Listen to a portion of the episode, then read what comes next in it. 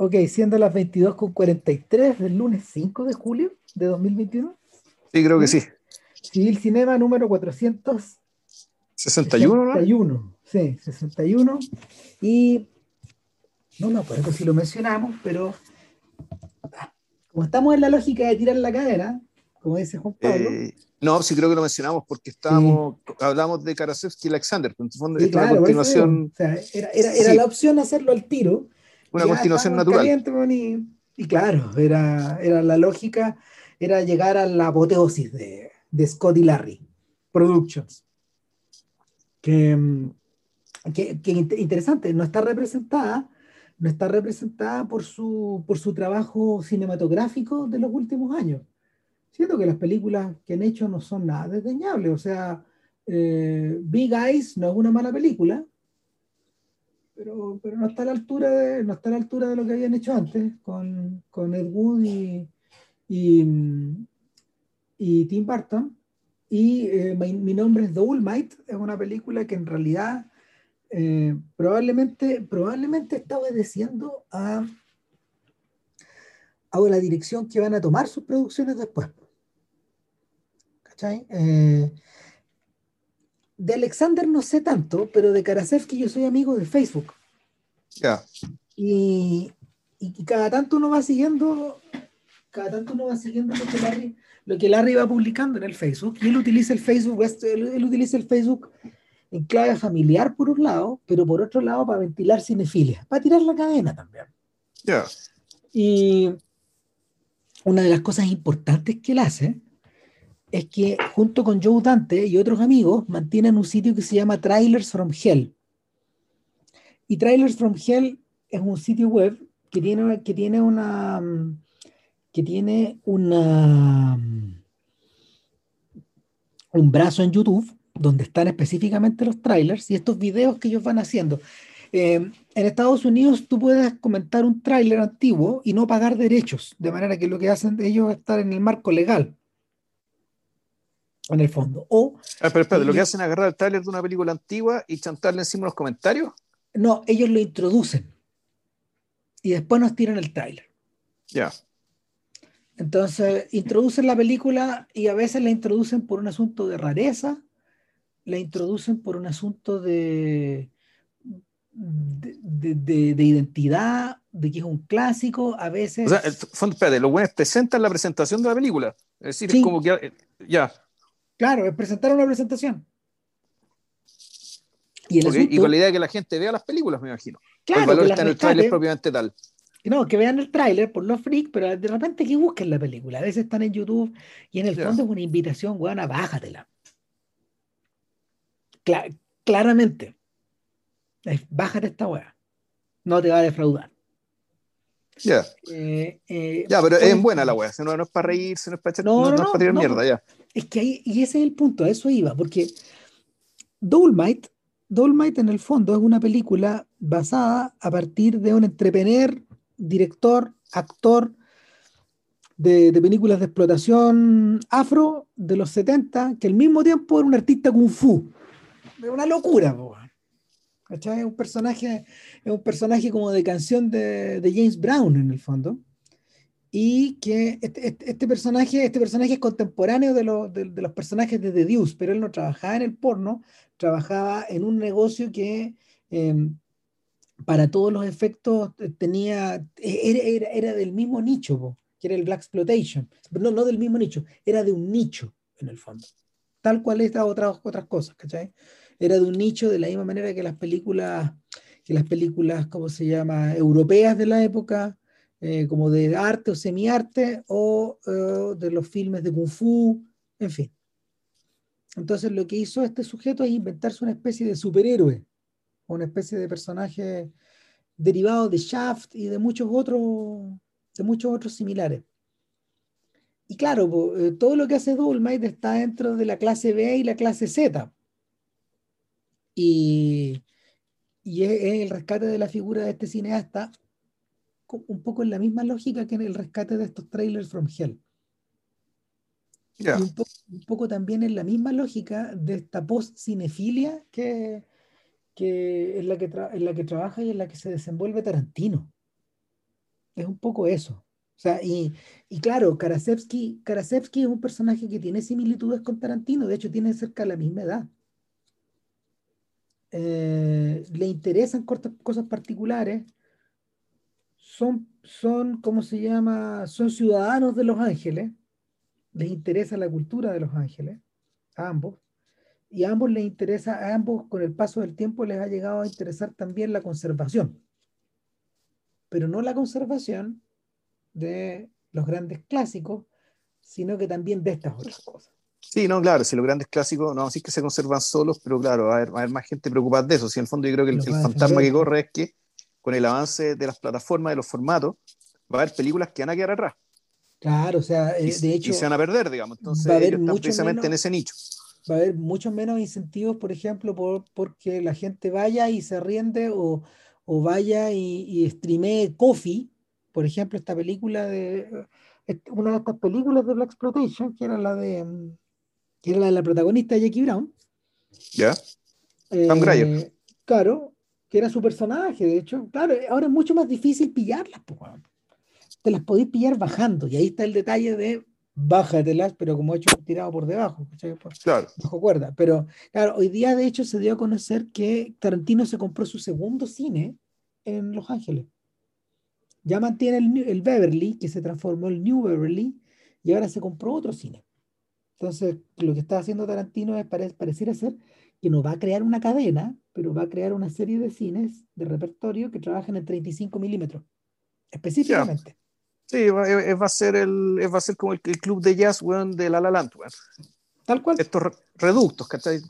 Y está bien que lo haya, digamos, ¿cachai? No, y Tarantino, es interesante, Tarantino, Tarantino en estos momentos, eh, lo, más friki es que está operando a distancia, porque si este está viviendo en Tel Aviv hace como un año. Ya. Tanto en la VIP, sí.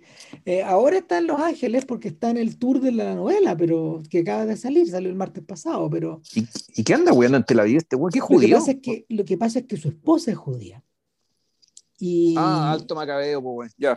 Ah, no, no, no, y, y, resulta que previo al COVID la idea era pasar puros veranos e-, esa era como la mente la idea, pero este dijo, puta, descubrí que en Tel Aviv igual de calor que en Los Ángeles, exactamente igual, ¿no? Sí, y corrí el riesgo que te... Y, y es riesgo asociado a vivir en Israel. pero ya, lo, ya lo bombardearon, de hecho. Pero la casa, la casa de él tiene... La casa de él tiene un sótano anti... antimisiles. Ya. Era de esperar, digamos, pero, pero el... Claro, pero la, quedó atrapado con el COVID allá todo caso, se lo notaba feliz.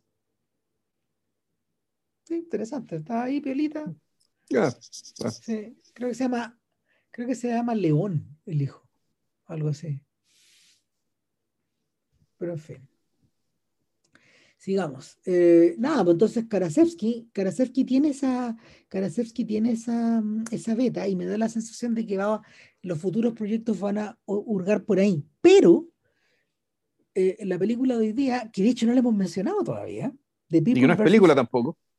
Pero lo es, sí, sí, pero no, claro. Eh, The People vs. O.J. Simpson, la serie, eh, enmarcada en esta, en esta serie antológica que se llama American Crime, Crime Story, que a su vez está desmarcada de una serie antológica llamada American Horror, Story. Claro, ambas creadas por Ryan Murphy y, y creadas para el canal Fox por Ryan Murphy. Este es un producto netamente de broadcasting televisivo. Eh, no, no, fue un producto creado para Netflix. Eso es importante, a pesar de que está alojado en Netflix. Es importante consignarlo. Eh, perdón la ignorancia gringa, digamos, el, este el Fox estamos hablando de realmente televisión abierta o es que es una señal de cable? Sí, no, la televisión abierta es como el canal 9, tú. por, lo menos el Mega, weón. En Los Ángeles el canal 9 me da la sensación y parece que se mantiene en esa frecuencia. Estoy medio perdido ahí. Pero claro, o sea, tú tienes Warner, que es uno, que es la NBC, para, para todos los efectos. Eh, está CBS, que es el otro. Está Fox. ¿Y NBC ya no existe? Y ABC. No, sí existe, porque está NBC, CBS, Fox, ABC y está el canal público. Eso, es lo que está abierto, en el fondo. Claro, ya nadie lo está leyendo en esos términos, pero si uno no tuviera cable, por ejemplo, o no tuviera streaming, eso es lo que vería ahí al aire. Ya. Más alguna, algunas televisiones locales que son como filiales o descolgadas de por ahí. Y me imagino que debe, en el infierno UHF debe existir algo todavía, pero en fin, el, el asunto es que eh, The People vs. O.J. Simpson es como la apoteosis de todo lo que vino antes, en el fondo. De todos estos proyectos biográficos que partieron precisamente en Ed Wood y que terminan en OJ. Esa es mi sensación. Y por, por, lo mismo ellos no han vuelto a trabajar un poco en esa lógica. Esta serie es del año 2016, de hecho.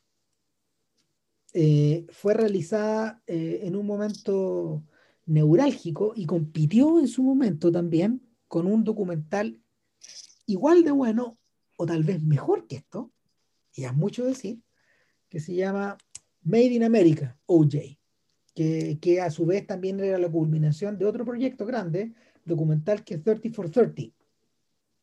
los documentales que creó, que fueron creados para para ESPN. ESPN, sí. Claro, eh, no, y eh, Made in America es una obra monumental de nueve horas más o menos. O sea, obra maestra. Es más o menos lo que dura esto también. Sí, claro. Eh, y ambas fueron realizadas contra el tiempo también, porque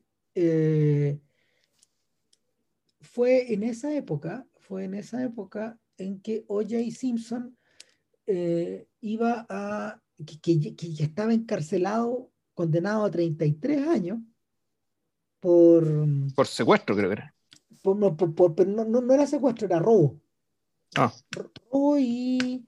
¿Cómo se llama? era, una, era, una, figura, era una figura, era una figura, ¿cómo se llama? Bien grave, digamos, que en el fondo es como robo premeditado. Y, y claro, él estaba preso desde 2008, pero condenado a 33 años por buen comportamiento y por intachable conducta anterior, eh, el buen, claro, era, era elegible para salir bajo fianza en 2017. Y hecho salió. Huevada, ¿qué ocurrió? Sí. Claro, Entonces, eh, Made in America se estrenó un poco después y llega a incluir eso en la narrativa, casi. Pero esta no, pues esta como que lo deja justo en la, en la, en la quemada. Esta llegó en el epílogo cuando hace el perfil de los personajes, qué pasó con los personajes después. Claro, Simpson todavía estaba preso con la condena de 33 años encima. Claro, Simpson, a ver, Simpson protagoniza, protagoniza la gran historia de su vida, man, la gran carrera por su vida, eh, durante 1994 y comienzos de 1995. Y, y, de alguna forma es una historia que no solo cambió la cobertura de noticias del espectáculo, sino que la cobertura de noticias estadounidenses eh, en general y, y, y, fue, fue, el fue, fue, fue una suerte de crisol que unió muchos lados o muchas, muchas facetas de la vida estadounidense. O sea, lo más impactante de, de Made in America es que en realidad lo que hace, lo que hace ese documental es historia cultural. Pero ojo, ¿ah? eh, yo, yo, creo que eso también es visible en, en, en, la este serie de ficción. Este también es muy visible. Claro, pero lo que pasa ahí es que aquí se van en la dura, digamos, porque tiene mucho tiempo. Eh, esto es lo más cercano que yo he visto, por ejemplo, a este intento, al intento. Se parece mucho a la lógica que utilizó eh, Ken Burns en, en, en, la guerra de Vietnam. Ya. Opera con ese nivel de densidad. Entonces, lo que tú vas, lo que tú vas contando en el fondo son, son, son vidas paralelas hacia lo Plutarco. Es la vida de OJ y la vida de su ciudad, ambos implicados en un abrazo que no, que no se separa. Eso es más o menos el tema de esta película. Acá en realidad, eh, la, la, la, en, en, la serie de, de Karasevsky y Alexander, eh, el, el, intento es igual de ambicioso, pero son otras cosas también las que están en juego. No, para empezar, eh, no, ya más apuesta que ahí no es no una historia paralela de un hombre y una ciudad, sino que en realidad es una historia coral. Donde, básicamente, donde, donde el, la, la, diversidad y la variedad de la ciudad y lo que la ciudad es, está mediado por todos los otros factores, por los medios y también por los personajes, por los otros personajes importantes, y algunos más importantes que el mismo Jay, de hecho. De hecho, OJ, no es, eh, Simpson no es por ningún lado el personaje más importante de esta serie. O sea, yo diría, que está, yo diría que, claro, que Cuba Gooding Jr. funade, de hecho. Cuba está ¿ya? funado, claro, Cuba está funado por, precisamente por golpear a mujeres, pues bueno. Ah, mierda, ya. Heavy. Eh, nada, Cuba aparece, acreditado como personaje secundario. Gran actuación, weón. sí, ahora, para mí sigue siendo un rip-off, un rip siniestro de, de, Jerry Maguire. Eh, porque él no puede dejar de ser el mismo. Es que claro, por eso, o sea, y ahí, ahí tú estás viendo la cinefilia de, de Scott y Larry, otra vez. Sí, por, eso, por eso es él. Están operando encima de la weá, ¿cachai? Claro. Y, y, de alguna manera, puta, de alguna manera Jerry Maguire aquí es, es Bobby Kardashian, pues, weón. O sea, y uno, incluso uno podría pensar al revés, ¿cachai? Que el personaje, ¿cachai? De Jerry Maguire está basado en O.J. Simpson. Puta, también. Que Ross Tidwell es O.J. Simpson. ¿Cachai? Que un tipo cuando te muestra en la casa, la casa es un blanco, pues, Sí, claro. O sea, eh, me da la sensación, bueno, y ojo, que claro, que, que, habría que preguntarle a Cameron Crowe, pero, pero está claro. El, el pero pregúntale por Facebook, Power. Puta, bueno, el origen, de, el origen, no, ese, ese bueno no tiene Facebook. Oh. Ah, y no, pero el origen, de, el origen de la historia, claro, el, origen de la historia de Jerry Maguire data precisamente de esos años. Crowe cocina muy lento, entonces la historia creo que se le ocurrió en el 94, de hecho, o más antes tal vez. Así que no me extrañaría que, claro, que Rod Tidwell sea O.J. Simpson. Sea, claro, una versión más beatífica, digamos, de O.J. Simpson. claro. Pero. Sí, pero tenía esposa negra, bueno, eso es un detalle importante. El, el, detalle, el, detalle de la, el detalle de la coralidad es importante consignarlo, porque en el fondo, esta serie, y, y, eh, a ver, esta serie es algo que Scott y Larry nunca habían intentado pero que habían como avisorado, que es esta idea de, ya lo habíamos dicho en el podcast pasado, en el de, en el de, de Man on the Moon, y de Larry Flint, que eh, ellos operan sobre la base de eh, grupos familiares o grupos concentrados de personas que realizan actividades similares o que se mueven en escenarios similares. Confluencias de gente. Sí, claques, clanes, trupes. Claro, eh, claro, donde, lo llamemos donde los tipos, claro, insiders, los tipos, que, los tipos que se miran a la cara en el fondo y que se reconocen. Y acá lo que tenemos, claro, eh, es un mundo, es un mundo que eh, son diversos grupos, diversos grupos que están, de, de, de, estas personas que son arrastrados un poco por esta vorágine y terminan articulados todos entre sí. Pero, pero la lógica, la lógica de la troupe se vuelve a repetir acá. Eh, amplificada a tamaño coral. Ahora, es interesante porque con todo el color que le han puesto con las películas corales en los últimos años, sinceramente hay muy pocas que están logradas. O sea, así, la dura, muy pocas. Hay poca gente que ha logrado imitar el modelo de Robert Altman.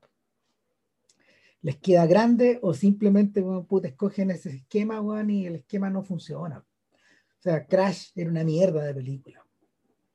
Crash, no el de Cronenberg, la de Paul Haggis, siendo que Paul Sí, la, que, la, que, la, que, inexplicablemente se ganó el Oscar.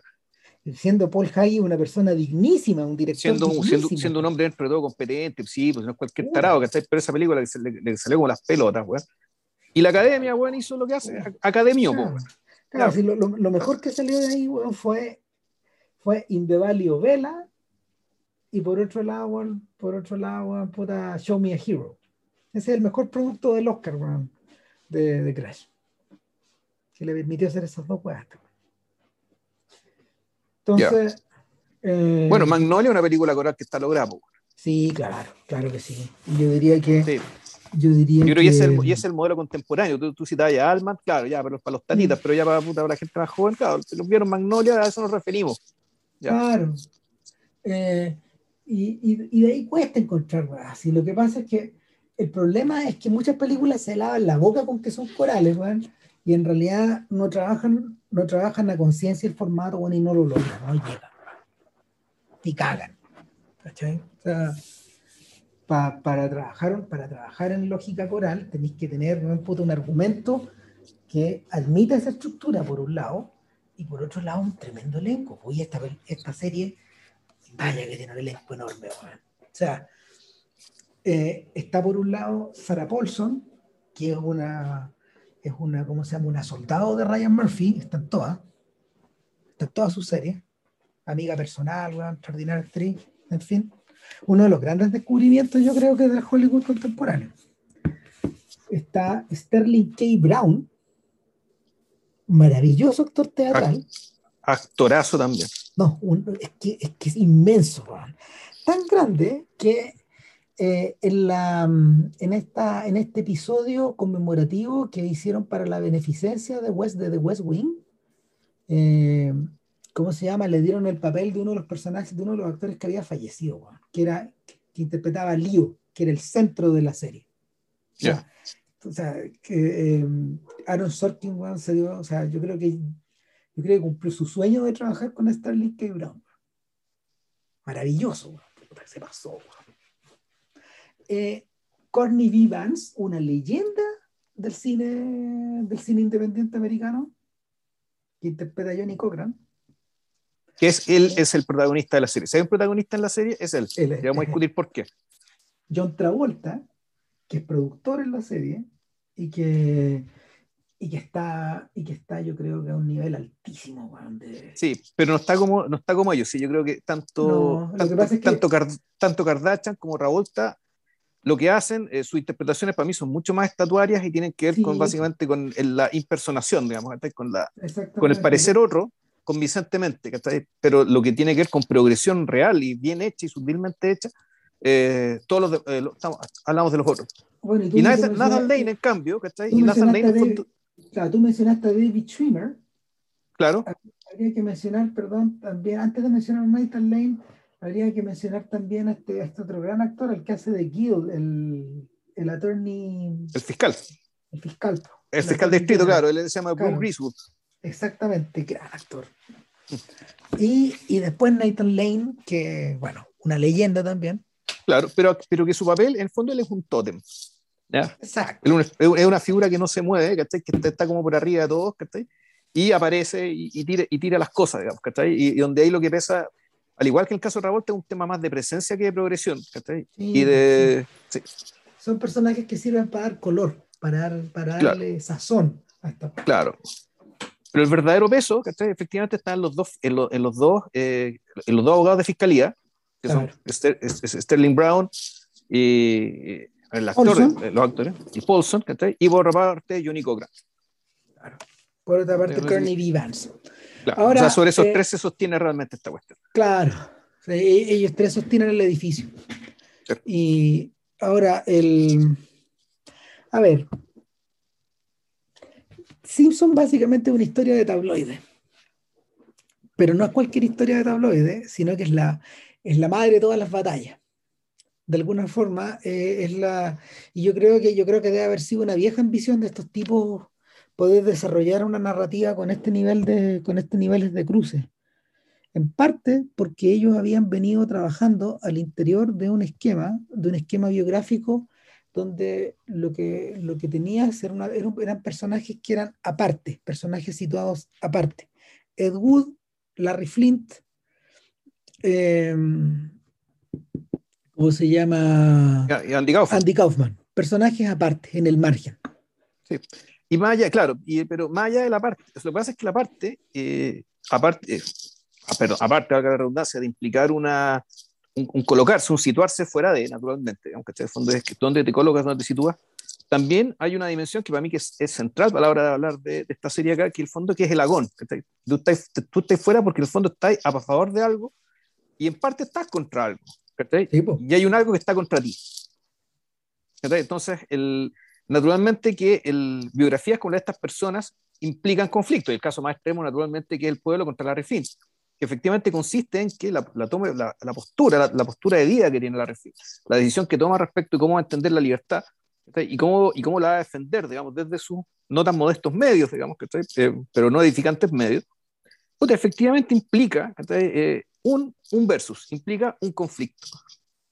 Lo, lo que, a, mí lo que me, lo que me llamó, me, más que me llamó la atención, en realidad me generó una admiración absoluta de parte de los guionistas, es que ellos encuadraron este, el The People versus eh, O.J. Simpson, como una oposición que en realidad involucra al menos tres oposiciones cruciales que estáis dentro de la vida moderna, no solamente Estados Unidos, no solamente Los Ángeles, sino de la vida moderna. Impulsos cruzados. Eh, claro, y, nosotros recurrentemente hablamos de que las tragedias griegas también se movían así. Y que la última tragedia, supuestamente, la, de Ultimate, no la última, sino que de, Ultimate, la, la, la, mayor de todas, claro, después de eso no puede nada más, supuestamente Antígona, porque es la que en el fondo te, te, te junta todos los cruces. Hombres contra mujeres, viejos contra jóvenes, dioses contra hombres, vivos contra muertos, ricos contra pobres. Bueno, de hecho, una sola historia. De hecho, de esos materiales, de hecho, de esos materiales está están hechas buena parte de la estrategia la, la tragedia griega, o sea, partiendo por sí, y de todas las otras. sí, claro, bueno, nada existe otra comedia, pero sí, pues, hombres contra mujeres, claramente, digamos que están cruzados por el sexo y, la, y, esta huelga sexual. El, volviendo a nuestro tema, eh, lo que hace eh, Karasevsky y, Alexander es efectivamente agarrar este, este juicio, que es un alguien contra alguien, pero entender que en realidad detrás de esto hay, un, hay muchos X contra Y y A contra B. En este caso son al menos tres. Y como les decía, no son solamente solo de Los Ángeles, de Estados Unidos, sino que el mundo moderno en general. Que es, primero que todo, eh, blancos contra negros. Que eso ocurre en Estados Unidos, también en otros países, por ejemplo en Francia, digamos que donde también, es un tema. Hay otros países donde la integración racial o de minorías migrantes que eh, es compleja. espérate, espérate cuando llegue el momento en que veas Small Axe ya, chucha, ya. sí, se lo voy a ver. Ya, entonces, claro, tenemos negros contra blancos, para empezar, que es supuestamente el, el conflicto central, digamos, de, de, de O.J. Simpson. El, después está eh, hombres contra mujeres, naturalmente, por ser un tema de maltrato, de, de, ser un femicidio, o sea, de, violencia intrafamiliar culminada en, en, en, en, un femicidio. Eh, eh, o sea, en un homicidio doble, que, que, en, un, en un femicidio que a su vez contiene un homicidio doble. Que además implica un homicidio doble porque, claro, Simpson además mató a otra persona. Ron Goldman se llama. Y, y terceramente, y que yo creo que es donde la serie pone su corazón, y que el verdadero conflicto y que nadie lo quiso ver, nadie lo vio porque está oscurecido por el otro, que es el de eh, ricos slash celebridades versus todos los demás. Y ese es como el verdadero cruce, el verdadero quiebre que tiene Rota América, más que el otro incluso. Hay, uno, hay un cuarto eje, hay un cuarto eje que, que está derivado y que se produce de esos tres anteriores. Y que tiene que ver con la mm, que tiene que ver con eh, los medios en el fondo. Que, que, tiene que ver con la cobertura noticiosa y con la mm, con el ejercicio de la justicia también, por un lado, versus el mundo del espectáculo y los rigores de ese mundo del espectáculo.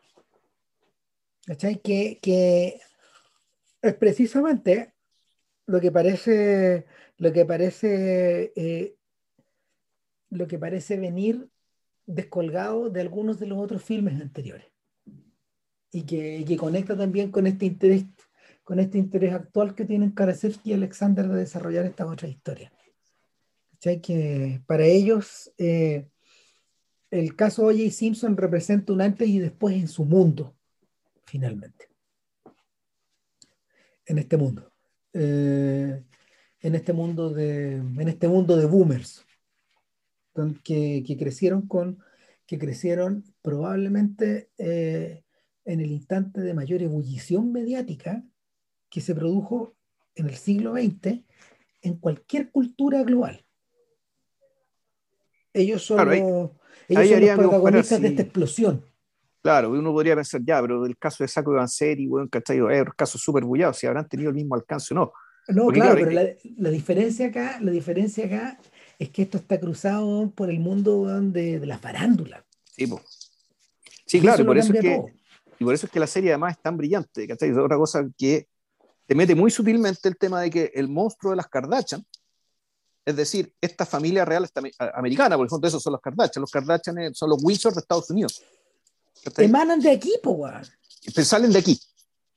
O sea, este caso fue tan bombástico, tan explosivo, que incluso una figura marginal Que era este amigo de este amigo de Jay Simpson, ¿cachai? Que tenía cara de pavo, weón. Que al menos así aparece en la serie. Puta, que no quiere un huevo, que parece que el único weón decente, ¿cachai? Dentro del entorno de, de, Simpson, digamos, ¿cachai? Que, que, puta, que cree en su amigo y todo. De ahí sale, ¿cachai? Por la fama que obtuvo, ¿cachai? Ya se abrió una ventana, ¿cachai? Para que creciera este otro monstruo, ¿cachai? Que es Kim y todo el resto de la familia. Para ocupar el lugar, efectivamente, de una familia real. De una república. y, esa, y, ese huevo de la serpiente está aquí. ¿ya? Y la serie te lo identifica muy claramente, incluso en, en los momentos en que ese huevo, ese huevo empieza a tomar conciencia de lo que puede salir de ahí. Claro. Entonces, el, eh, los gringos, fíjate, no fueron capaces de darse cuenta de esta a pesar de que la serie resultó súper premiada. Yo me acuerdo que los gringos se focalizaron en, en, la impersonación, en la, en sí, no, y, y, no, no fueron capaces, claro, son hueones, son hueones, son hueones. No, fueron capaces de ir un poquitito más allá, agarraron para el chiste esa escena, y no, son trágicas, pues, O sea, puta, depende de cómo lo vea, pero son decidoras, ¿cachai? En el fondo hay visión, ¿cachai? Pusieron una visión y eso no es casual, es intencional y es, y, es, un, y, un, y, es una declaración también. Oye, hago una, hay una, hago una pequeña corrección acá. Eh, en realidad esto es, una, esto es una serie de cables, no es una serie de... Sí, por eso decía la pregunta. Sí, no, era, FX, no, no, era Fox, era, FX. lo, lo que pasa es que esto está producido, está coproducido por Fox 21, que, que, es, una, que una, es una ala de, es una ala de, de, las empresas Fox, pero que está focalizada en. Es que es, es esta weá, eh, Esto pertenecía a la Fox, ¿cachai? Pero era el ala, era el ala de cable de la Fox. si mal no recuerdo, y el canal FX, que era de Fox, que es donde se transmitió esto, era una especie de señal masculina. Sí, era, como, era, una, señal para público masculino. Que Pero si ahí, se, ahí, se, ahí, se, emitían programas como Louis, por ejemplo. Derechamente para adultos. Para hombres adultos, no necesariamente fachos, pero por ser Fox, digamos, pero sí, pues ahí, ahí fueron a parar. Claro, ahí, ahí fue a parar. Hoy día eso pertenece a, hoy día eso pertenece a, Disney y sigue siendo importante, de hecho. sigue siendo importante el canal y toda la todavía, todavía, todavía existe. Lo interesante, lo interesante es que eh, a pesar de haber producido, no sé, pues, ha, producido series importantes. Hay, hay, unas que no tienen, que, que para acá no, no, han tenido, no han tenido, ¿cómo se llama? Una gran, una, una gran distribución. Por ejemplo, Sons of Anarchy, que, que es Hamlet, pero con moto. Claro, y que está en Netflix y que mucha gente la ve, la y la respeta. No, dicen que la segunda temporada es a toda raja. O sea, Sí, eh, aparte que tiene, tiene el frontman que tiene Charlie Hunnam, buen puta, uno de los mejores actores del mundo. dentro de ese registro, además. Así como medio galancete, con buena pinta, ¿cachai? Como los buenos más completos, Como para sostener ese tipo de producto. Claro, pero por ejemplo, para que, para, que haya una idea del tipo de televisión que estos gallos han hecho, estos tipos hicieron The Shield, por ejemplo, esta serie de pagos corruptos. Importante. Ah, lo digo. Es buena. The Americans, gran, gran, gran serie. Esa es la de los espías rusos, soviéticos. Exactamente, buena. Fargo. Y una de mis series, y mi serie favorita de superhéroes, Legión. Que, que de hecho van. Eh, no, o sea, van a la debería ver. Bueno, también eh, Atlanta es la versión moderna de Louis, de hecho. Ellos la producen. Bueno, volvamos. Entonces, eh, es interesante también que, que, que, FX se preste, para, se preste para estar al centro de esta cuestión porque también forma parte un poco de esta lógica del espectáculo contemporáneo. Entonces, es el tipo de canal donde el, tipo de canal que le podía interesar algo así. Ahora, lo interesante es que eh, al, revés de lo que al revés de lo que ocurre con otros productos de Ryan Murphy, especialmente las cosas que ha hecho para Netflix ahora último, como esta historia esta ucronía que se inventó que se llama Hollywood, esta serie. No sé si la he echado una mirada. No, pero claro, es, una, historia alternativa que tiene elementos afro, tiene elementos gay, tiene elementos de raza, que no se registraron en, el, en Hollywood en las décadas en que, en que está ambientada la serie. Es como reescribir la historia de alguna forma. Al revés que eso, eh, eh, el, esta serie, esta serie van a hacer una muy buena pega a la hora de evitar y de saltarse el entorno teleseriesco que, que, Murphy, que Murphy un poco también por marca de fábrica y conscientemente le impone sus productos. ¿Cachai? O sea, hay, hay, una cosa, hay una cosa, hay una cosa media chusca que él busca también, que, que es media kitsch. No, aquí no hay nada de eso, porque este no es su producto. En el fondo no. No. O sea, eh, American Horror Story, perdón, American Crime Story, de hecho, es una serie donde él, donde él, donde él es el que de alguna manera em, va activando estos distintos, va activando estos distintos grupos de gente, estos, estos mini showrunners que le van llenando las temporadas. Y estos fueron los primeros probablemente porque el producto existía de antes. Y quizás se trataba de una serie que estos locos habían estado tratando de vender, en el fondo. Es probable. Mira, no sé, bueno, el, en todo caso se nota, yo lo noté esto porque empecé a ver el primer capítulo de, la segunda temporada, que el asesinato de Versace, y ya era otra cosa. Claro. Era otra mano y de hecho me dejó interesar. Y ahora viene la tercera temporada que es sobre el impeachment de, de Clinton. De Clinton. Ya vamos a ver, vamos a ver cómo viene, vamos a ver qué, qué, sale, pero tampoco no es con, no es con también es otro productor, no el mismo de las temporadas anteriores. Claro, no están metidos, no, están metidos estos compadres. Entonces, el, en esta lógica, en esta lógica, eh, la estructura narrativa que tiene esto es muy simple. Es básicamente ir hacia adelante, donde los, cada uno de los 10 capítulos tiene una, una perspectiva en particular, pero no son capítulos temáticos y en, muy raras ocasiones se registran flashbacks hacia el pasado. ¿Por qué razón? Porque esencialmente el motor que mueve esto es el juicio. Es el juicio, exacto. Es el juicio. Es decir, eh, esto está, esto, esto no es la investigación policial, esto no es el entorno de OJ, esto no es la experiencia de OJ preso, no es todo el media circus, como le llaman los gringos. Que o sea, es el juicio mismo. El juicio. Y el, o sea, pero primero es el juicio y después el media circus. ¿ya? O sea, yo, lo haría así, en ese orden, digamos. O sea, primero lo importante es lo que pasa dentro de la corte. ¿ya? Y en las oficinas de los, de, de los abogados litigantes, por la defensa y por la fiscalía. Y en menor medida la oficina del juez, que es menos importante, o sea, aparece menos importante igual, pero menos. Y entonces, y a partir de ahí, ese es el sol. Y después todo el show médico que está alrededor. Eh, es importante, pero siempre se entiende como tributario, digamos, eh, tributario de esto, pero claro, efectivamente llega un momento, como dice Ram, en que adquiere un poder tan grande que empieza a retroalimentar lo que está dentro y lo empieza a alterar. Y de hecho, una de las reflexiones cívicas de la serie es que, de, que efectivamente el, esta manifestación de la patología americana, porque en realidad así, así, así es tratada, ¿ya? o al menos yo como espectador, que digo, bueno, los guionistas, el director y la gente que está detrás de esto me muestra este fenómeno de esta manera, yo lo interpreto como que para ellos esto que estamos mostrando es una enfermedad. Es que así funciona, eh, pero que esa forma de funcionar claramente es patológica.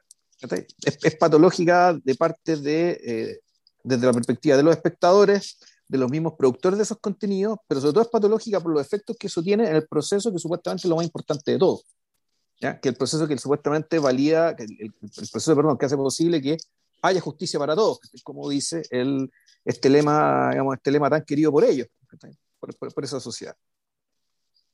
El, en realidad, la, yo creo que esta serie debería ser mostrar en los colegios, si no fuera tan larga y en la, debería mostrarse en los colegios y en las escuelas de derecho, ahí y en las escuelas de, de, periodismo y en las escuelas de ciencia política.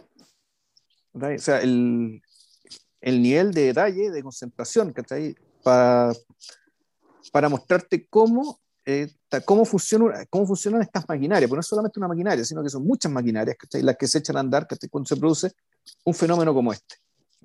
Un caso como este, donde involucra hombres contra mujeres, ricos contra pobres, o mejor, o celebridades versus gente normal, y, y negros contra blancos, en un, generando efectivamente un patos propios de una tragedia. Entonces, esa es la otra cosa que es tan, llamativa, digamos, que esta estructura de tragedia se aplica sobre un hecho que todo el mundo en su época la calificó de tragedia por uno o por otras razones, ya sea porque mm. se trata de un asesinato, o como lo dice el personaje de Alan Dershowitz en el segundo o tercer capítulo de la serie, cuando se está armando el equipo de abogados, el Dream Team, él dice, bueno, aquí lo que estamos viendo es la caída de un dios griego, porque O.J. Simpson, para, para el pueblo americano, puta, es un dios. Y nosotros lo que tenemos que hacer es que mantener ese estatus y evitar lo más posible que ese activo de imagen se deprecie por el hecho de verlo con de verlo deprimido o de verlo con su traje de preso, sino que él tiene que siempre presentarse impecable. Bueno, ahí la cuestión de ir para otro lado, digamos, que pero la conciencia que está es que esto será contado, esto es una tragedia y será contado como tal. Sí. Y, y, claro, pero resulta que esa tragedia, en el mundo contemporáneo, genera un nivel de patos, usar la palabra griega para ello, que efectivamente es una, es un patos que, por una parte, te hace cosas como que, por ejemplo, te, eh, te interrumpan, te cambian la programación de los canales de manera inopinada. Y que, y que, la serie se detiene en el momento en que la, en apariciones muy cortitas, los, los ejecutivos de, la, de, las televisoras tienen que, tienen que decidir, un, tomar esta decisión ética respecto de bueno, lo importante que es la programación, del, del, del, del, pacto tácito que hay con los espectadores a la hora de ceñirse a ciertas cosas, y también el tema este, bueno, ¿qué es lo más importante? ¿Qué es importante y qué no? Y esas, esas decisiones se tuvieron que tomar en caliente. Esto va más lejos todavía. O sea, llega un momento que para mí el central de la serie, de ese aspecto de la serie, donde Dershowitz está con su pandilla de Harvard, en Harvard, con los estudiantes que, porque Dershowitz, o sea, Dershowitz él mismo está convertido en un personaje legendario a esta altura del espectáculo, porque es el abogado donde van en el fondo los más malos de los malos, ¿no? Sí, igual que salvaba un vilo, pues, bueno. A encontrar justicia, claro. Nosotros lo conocimos el personaje encarnado por Ron Silver. En, Exacto. En, en, el Misterio Fonvilo. En el Misterio Fonvilo. Gran, gran papel. Buena película, de hecho. Buena película, sí. No es de podcast, pero buena. No, buena. Eh, pero, pero claro, entonces él está con los alumnos, tiene la televisión en mute. A mí me da la sensación al principio de que en esta escena están revisando un material y luego le pone el sonido, empiezan a escuchar uno de los alegatos, porque claro, a esta altura eh, la teleserie estaba tan buena que se habían hecho, se habían eh, sea, estos habían sacado del aire las teleseries reales para poner esta teleserie de la vida real, las verdaderas teleseries, claro, las habían sacado para poner esta teleserie de la vida real, weón, puta, a la hora, a, la hora, weón, después del almuerzo, weón, para que la vieran las dueñas de casa, weón. Sí, ese era el público que consumía esta weá. Y la gente que tenía la tele prendida en los locales en estos horarios muertos de los restaurantes. Bueno, sí, mira, comparativamente, el, el, esto es, Ace in the Hole, es puta, la desaparición del niño Tomás Bravo, weón, que está en Network. Es lo mismo. Sí. Network también. Entonces, lo que teníamos entre manos era precisamente eso. Eh, y, el, y al mismo tiempo, eh, eh, bueno, en esta escena pensamos que eso está grabado en VHS, no, pues está saliendo al aire, y este Juan tiene una idea. La escribe en un papel con membrete de Harvard la mete en el fax. La manda por fax. La, weá llega en vivo al juzgado, se la pasan a Johnny, a, Johnny Cochran. Johnny y Johnny Cochran, y, es, solo son dos palabras. La corbata colombiana. ¿Qué es la corbata colombiana? Es un corte que se hace en la yugular tan profundo que es al borde de la decapitación y que es tal cual es la herida atroz que había tenido Nicole Brown. Eh, con esa herida había sido encontrada esta mujer, completamente desangrada. Claro, le dices corbata colombiana porque la lengua sale para afuera, entonces es la, esa es la, vendría a ser la corbata. Claro. Entonces, esa fue la forma de quien quiere eh, al rechuche su madre, Dershowitz, que por lo demás es amigo y defensor de, eh, de Epstein. Sí. de esa calaña estamos hablando. Eh, Claro, se le ocurrió eh, decir que tirar una historia, tirar una historia paralela respecto del. cuando hablamos de una historia, estamos hablando de una hipótesis paralela respecto de la evidente culpabilidad de Simpson, diciendo que no, que fueron narcotraficantes. Tira de esta, tira de esta. Así, cara raja. Y claro, esa ocurrencia, ese ardid de la imaginación, que empieza a puertas cerradas en esta sala de clase de Harvard, vía al otro lado del país, claro. Vía fax, llega a la otra costa en vivo al show más grande del mundo y de inmediato es adoptada por, el, por, el, por su personaje equivalente, por su espejo. ¿Cachai? Y el espejo la despliega a todo el país y la devuelve en forma de espectáculo. No, se pasó. Se pasó. Sí, yo creo que hay que meterse más. Bueno, Dershowitz es más o menos conocido. Johnny Cochran no es conocido, ¿cachai? Eh, pues yo, creo, yo, yo mismo no lo conocía antes de empezar a ver la serie. Ya, no, no, yo, yo, yo debo decir que esta weá me fascinaba. Y en esa época yo estaba suscrito, nosotros estábamos en la U todavía. Yo estaba suscrito a, yo estaba suscrito a la Newsweek y la iba leyendo todas las semanas y iba leyendo la cobertura, pues, weón. No, yo también seguí la teleserie, weón. No, yo esta weá la seguí mucho, mucho, weón. O sea, yo, yo vi, yo, ¿cómo se llama? Vi la transmisión, weón, que había en el cable de esta weá y todo. Y viste cuando perseguían el auto, todo lo que fue el capítulo segundo de la serie, digamos, claro, era, todo, no, todo, todo, y no, era, era, básicamente una obsesión y además, claro, en ese tiempo, en ese tiempo uno estaba más obsesionado porque la cantidad de material que llegaba era menos y esta llamaba mucho la atención. Entonces, entonces en medio de todo eso, eh, además que no sé, pues yo tenía fresca la imagen de, de O.J. Simpson en ¿Y dónde está el policía? Pues, decir, el sidekick Sí, este era, a ver, no solo era conocido, no solo era conocido como un extraordinario, o sea, este era el Maradona del fútbol americano. O sea, en, Made in America, lo que tú ves es un, tú ves una figura inspirada por los dioses. Nada menos, jugando. Se pasó, se pasó. No, de hecho, de hecho, la, ¿Él era receptor? ¿Era, ¿Era los que corría con la pelota o era de los que recibía los, los, los, los mangazos de lejos, güey? No, el, el, este, este, este, este era especialista en correr hasta la, en correr hasta la línea del touchdown. Pero con la pelota. Él recibía, él recibía. Él la recibía desde el aire. Ah, corría sin pelota también. Corría sin pelota y la agarraba, la agarraba en el aire como si fuera. Ya. Claro. No, y tenía, tenía, un, tenía un talento tenía un talento descomunal para eso, ¿no? Eh, era como Zidane. Una que, es, que, es que no, es inexplicable lo que hacía. en, la, en, la, en la serie documental gastan muchos minutos en explicar el tipo de persona, el tipo de, el tipo de jugador que era. Irreemplazable. Uno de los más grandes en la historia del deporte. De ese deporte. Entonces, eh, no solo eso, sino que al mismo tiempo resultó ser una persona muy convivial al aire y desarrolló una carrera interesante como broadcaster y después como actor. Y después como también como como mm, como cómo se llama como como insumo publicitario.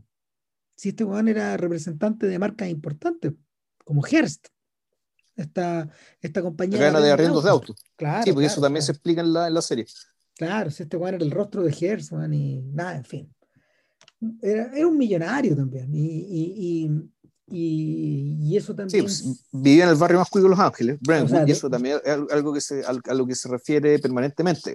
De hecho, en la serie hacen, de hecho, en la serie hacen mención de su trademark, de su frase trademark, que es I'm not black, I'm not white, I'm OJ. Sí. y este Juan, ese Juan la dijo, lo decía. Y claro, sus amigos eran blancos, estaban en Brentwood. Esta no hay un barrio como Brentwood acá.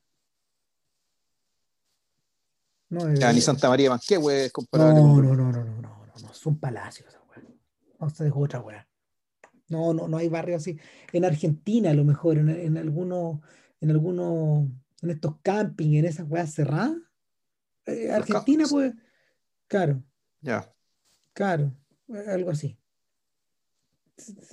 Pues como eso, pero no, no, no, no, no, este, o, o, o ciertos niveles de riqueza mexicana son gigantescas esas casas.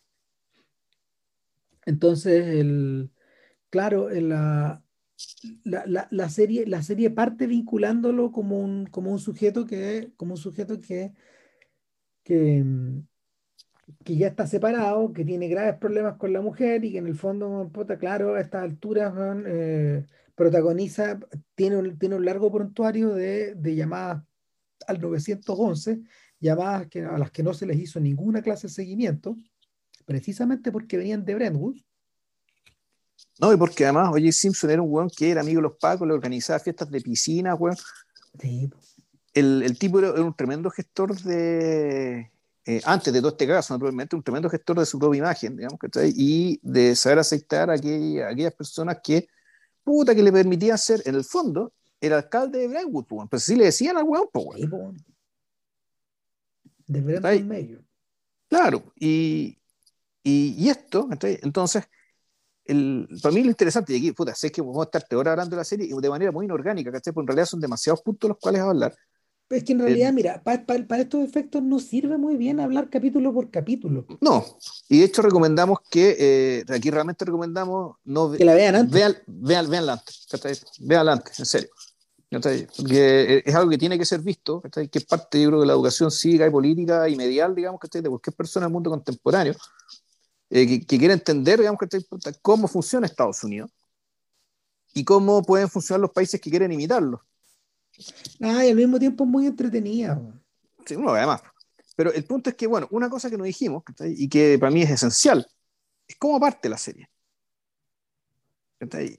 Y antes de que aparezca Jay Simpson, y antes de que aparezca su casa en Brentwood, y antes de que aparezca el cadáver de Nicole Brown Simpson, su esposa, su ex esposa, antes de todo eso, lo que te muestran, en el fondo lo que, eh, lo que te muestran es el volcán que está bajo los pies de toda esta gente. Que, es la golpiza Rodney King. Es que ahí empieza todo. Y bueno, en realidad empezó de antes, digamos. El, em, naturalmente empezó mucho o sea, No, ese, no, es que ese es el gatillo. Sí, bueno, ese, es el, es, ese en el fondo. El tema es que el, el, fantasma que está detrás de todo este caso no solo es el caso de la golpiza Rodney King, en realidad el, el, el verdadero terror, que es el estallido social, el estallido de, social racial que, que se produce cuando absolvieron a los pagos de ese mm. caso. Yo le explicaba a la Ale, fíjate que cuando, porque la Ale no lo ha visto, pero yo me, fue preguntando mientras yo, porque, porque, claro, uno está, son 10 horas frente a la tele, entonces uno está mucho rato metido en esta weá. Claro, yo le contaba que eh, la, la, en Made in America los tipos gastan los tipos gastan como dos horas en llegar hasta el año 69 más o menos. Ah. Y, y ¿Por qué se demoran tanto mientras van contando la historia de OJ? Porque los tipos necesitaban contar la historia de la migración afro hacia Los Ángeles. Gran parte de las migraciones nos hicieron a la zona de, las, migraciones afro del siglo XX, no se hicieron a la costa este. Se hicieron al norte a través del Mississippi, llegando a, Chicago. A Chicago. Chicago, ya a Chicago. y desde ahí se repartía a, Detroit, a San Luis, a Denver, etc. Pero, pero el punto neurálgico, y por eso, por eso el blues nace en Chicago y se vuelve eléctrico ahí, es claro, la migración sube el río. Pero la otra migración, la más larga, era hacia Los Ángeles. Y durante 40 años, esa migración que se, que se realizó en gran parte, man, eh, durante la, la Gran Depresión y durante la Segunda Guerra Mundial, en parte porque había pega ya, eh, esa migración, esa migración se gestó en medio de condiciones de racismo que eran desquiciadas en relación a otros. acuérdate que cuando vimos el, cuando trajeron eh, puta, esta As, As the Dust de John Fante, este buen llegó para los años 20 a Los Ángeles y ya ahí todavía discriminaba a, los italianos, po, Sí, no, si era la cagada.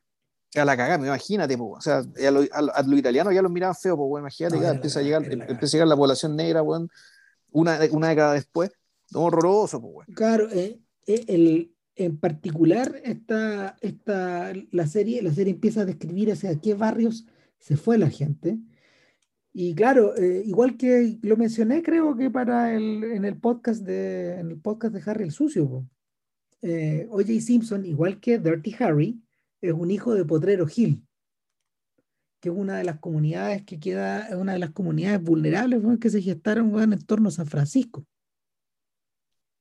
Y en ese lugar, en ese lugar, eh, esta serie no lo menciona, pero en ese lugar, Oye Simpson creció en una casa sin papá, eh, o sea, con un personaje, con un personaje muy débil como padre, una figura fantasma, con una madre que hacía lo que podía para trabajar, y el cabro chico básicamente creció en la calle, y ellos vivían robando en la calle, y entrando a, las, entrando a los edificios y a las casas. Roban por hambre. Era, no, es heavy. Y y, y, es desde ese mundo, desde ese, es, ese infierno, de hecho, al que este tipo no quiere volver. Claro. Por, de ninguna es que no solo, no solo, mira, si de volver nadie quiere volver, si él ni siquiera quiere acordarse, güey. Exacto, lo borró. Porque, porque hay otras personas que y ahí te dan el caso, en la serie te dan el caso de otro, de otro jugador negro, eh, que no era tan bueno como Jay Simpson, pero que puta, había, había puesto, dado plata para los colegios, bueno, ¿cachai? Para las plazas que era un verdadero líder de la comunidad negra, pero en fondo un tipo que no, Brown, en ese momento, Jim Brown, claro. Un dios, pues, para, para quien quiera ver a Jim Brown en acción, es uno de los es uno de los 12 del patíbulo, Jim Brown. Es un extraordinario personaje ahí, se pasó, man. Además tenía talento natural como actor, man. Y, y, era, era, era. Bueno, eso te quiere decir que hay cierta dimensión de los deportes, ¿cachai? Que, que, que, que, es show, sí, porque es show. O sea, y, naturalmente que es show, y por lo tanto, digamos que no es tan raro que, claro, algunos sean buenos actores también, que tengan esa estabilidad natural para, puta, para, para, actuar, digamos, ya sea no necesariamente ser alguien muy distinto de sí mismos, pero sí, puta, mostrar, mostrar cierto aplomo, Y, puta, y, y efectivamente mm. desempeñarse bien.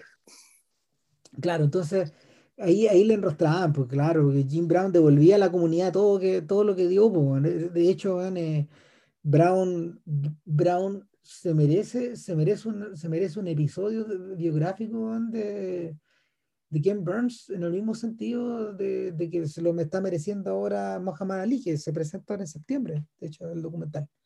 Em, eh, porque, porque a Brown también le cayó la pesada, precisamente por estar muy a la izquierda. Ya. A finales de los 60, de hecho, por eso también se convirtió en actor y todo ese tipo de cosas. ¿Qué, que le prestó ropa a los Panteras Negras? ¿Esa onda? No, no, esto, no tanto? Esto está a la izquierda, a la izquierda, a la izquierda. O sea, de papá un gringo estaba demasiado a la izquierda. O sea, que era comunista derechamente. No, no, no, no, no, no. Pero, ah, pero, pero el, para una figura de este tipo, claro, era, era un personaje, era un personaje que, que, que, estuvo como al borde. Entonces, era complejo. Pero sigamos. El... No, el punto es que oye Simpson, el, el, personaje, el, aquí, bueno, unos conflictos interesantes. El, uno de los fiscales, este eh, el personaje interpretado por Sterling K. Brown, eh, no me acuerdo el nombre del, Darden, Chris Darden. Sí. Este abogado, puta, él está interpretado de una manera maravillosa porque su, su conflicto y su el, eh, el quiebre, digamos, que implica para él ser parte de la comunidad negra y al mismo tiempo estar en la fiscalía que está contra J. Simpson, es un conflicto que si bien él está convencido que está haciendo lo correcto, igual, igual eso lo está matando y tú eso lo ves, a diferencia de un actor normal que lo haría con los gestos, tú lo ves en los ojos. Sí, está, está, ahorcado. Está siempre con los ojos a punto de reventar. Sí, impactante. Es, es impactante. Pero creo que nunca he visto una actuación así así de elocuente, El, el, uso de este recurso, Y que funcione tan bien, Con el conflicto que él estaba viviendo. Mm. Y claro, él es el que hace el argumento con, con, con los vecinos, una conversación con los vecinos, que, que es muy divertida, y que tiene esta cuestión bien, bien afro, digamos, que bien de los negros gringos, que, eh, puta, que, eh, que, puede, ser, puede ser muy fraterna, pero al mismo tiempo muy sardónica y bastante, en el fondo, solapadamente hostil. Detrás de, de, de, cierta forma, cierta de, de, cierta, más que camaradería, cierta informalidad. Puta, porque les dice sus vecinos, ¿cachai? Puta, oye, inocente, weón. Así, ¿cachai? En el fondo le están discriminando por ser negro, weón. Y de hecho, todos, los, todos aquí tenemos que apoyarlo, weón, ¿cachai? ¿Qué sé yo? Pero entonces, este, les dice a sus vecinos, oye, pero él no le ha dado nada a la comunidad. No fue como Jim Brown, pues, No como Jim Brown, que en realidad como futbolista era casi igual de, igual de bueno que él, si es que no mejor. Y mira, pues está lleno su nombre puesto en las, en, las plazas, en los colegios, weón. Y de hecho, oye Simpson, en la práctica, él es un blanco. Entonces, y aquí una de las cosas que está en el corazón de la serie es lo que responde su vecino. Bueno, él será un blanco, pero resulta que lo están persiguiendo los pagos de nuevo. Es decir, welcome back to the community. Claro, volvió a ser negro. He's back again, pues, Claro, he running from the cops. Claro. Volvió a ser negro entonces. Entonces, bueno, se cagaron de la risa y se hace el, el, el, high five cuando echa una talla buena. Esto otro bueno no le queda otra que cagarse la risa, ¿cachai? Pero en el fondo de eso se trata la serie. Y en realidad, y la, la, estrategia de Johnny Cochran, el, eh, este, este, este, que vendría a ser el protagonista de esta serie, creo yo, eh, es precisamente es el abogado negro, un defensor de los derechos civiles, un tipo contradictoria, y que al mismo tiempo tiene los rasgos de los personajes que le fascinan a Alexander y Karasevsky. Efectivamente. Y ahí es donde, ahí es donde está, está, está conectada. Está conectado, exactamente, porque es un personaje muy florido, aparentemente banal, que tiene 500 ternos, Es un pavo, ordenado, real. ordenados como si fueran una, un arco iris, Él vive también lujosamente, pero él sí vive con, arreglo, con, con, con ornamentación y, y, ¿cómo se llama esto? y, y decoración propia de un afroamericano culto. O sea, hay, hay algún momento donde debemos desfilar desde la casa de él a, a, a cómo se llama a, a, la mansión de Simpson, estaban redecorando, estaban volviendo más negra para que llegaran los jurados a mirar y vemos, vemos el, el, el cuadro histórico de Norman Rockwell. Sí, pues bueno. Entonces el tipo de ese cuadro dice, no, aquí estamos en problemas. O sea, efectivamente este bueno es un blanco y tanto tenemos que convencer a la gente que, él es, que Oye Simpson es una persona negra, orgullosa de su comunidad negra, y que por, y que por eso él es eh, y aquí está el tema, es llevar el caso a un tema racial. Y que por ser negro, él es perseguido por una policía sistemáticamente racista. Lo que, lo, que pasa es que, eh, lo que pasa es que Cochran, Cochran efectúa un insight, un, insight, un insight de tal nivel, es del tipo de, es del tipo de iluminaciones que, una persona, una persona común y corriente también, puede tener una o dos en la vida. Y es la, en el caso de él, en el caso de él fue esta. Él entendió a, estas alturas del partido, en 1994, Johnny Cochran tiene prácticamente 15 años de, carrera, de carrera eh, como abogado, como abogado específicamente de, de, casos que involucran a la comunidad negra en, todo su, en todas sus dimensiones Ah, como abogado privado, porque él tiene pasado como funcionario público también. Exactamente. Este y ahí y algunos, de los, y, algunos de los flashbacks que demuestran son, precisamente eso. En ese sentido, el personaje Chris Darden, eh, él, fue Johnny Chris Darden. Él fue, eh, Johnny Cochran fue Chris Darden en su juventud, 15 años antes. Y de hecho eso te lo presentan desde el principio. Entonces, entonces el, el asunto es que Cochran comprende o intuye que todo el trabajo de su vida desemboca aquí. Claro. Toda su labor de vida, todo lo que a él le interesa, todo, todos los motivos, el alfa y el omega de su labor social, de su, labor, de, su, de, su vida personal, está acá. Esto es jugarse, esto es jugarse la vida para este gallo. O sea, pero, eh, eh, claro, pero es más complejo que eso, porque, porque es lo que veo yo. Yo creo que Cochran se da cuenta de que, uno, los Ángeles no va a volver a tolerar un disturbio racial.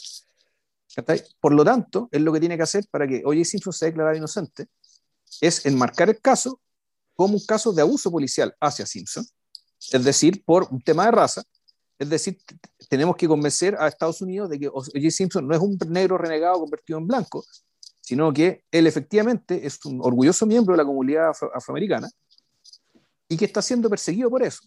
Bueno, en la medida que la, la medida que esa narrativa triunfe, oye, Simpson no puede ser declarado culpable.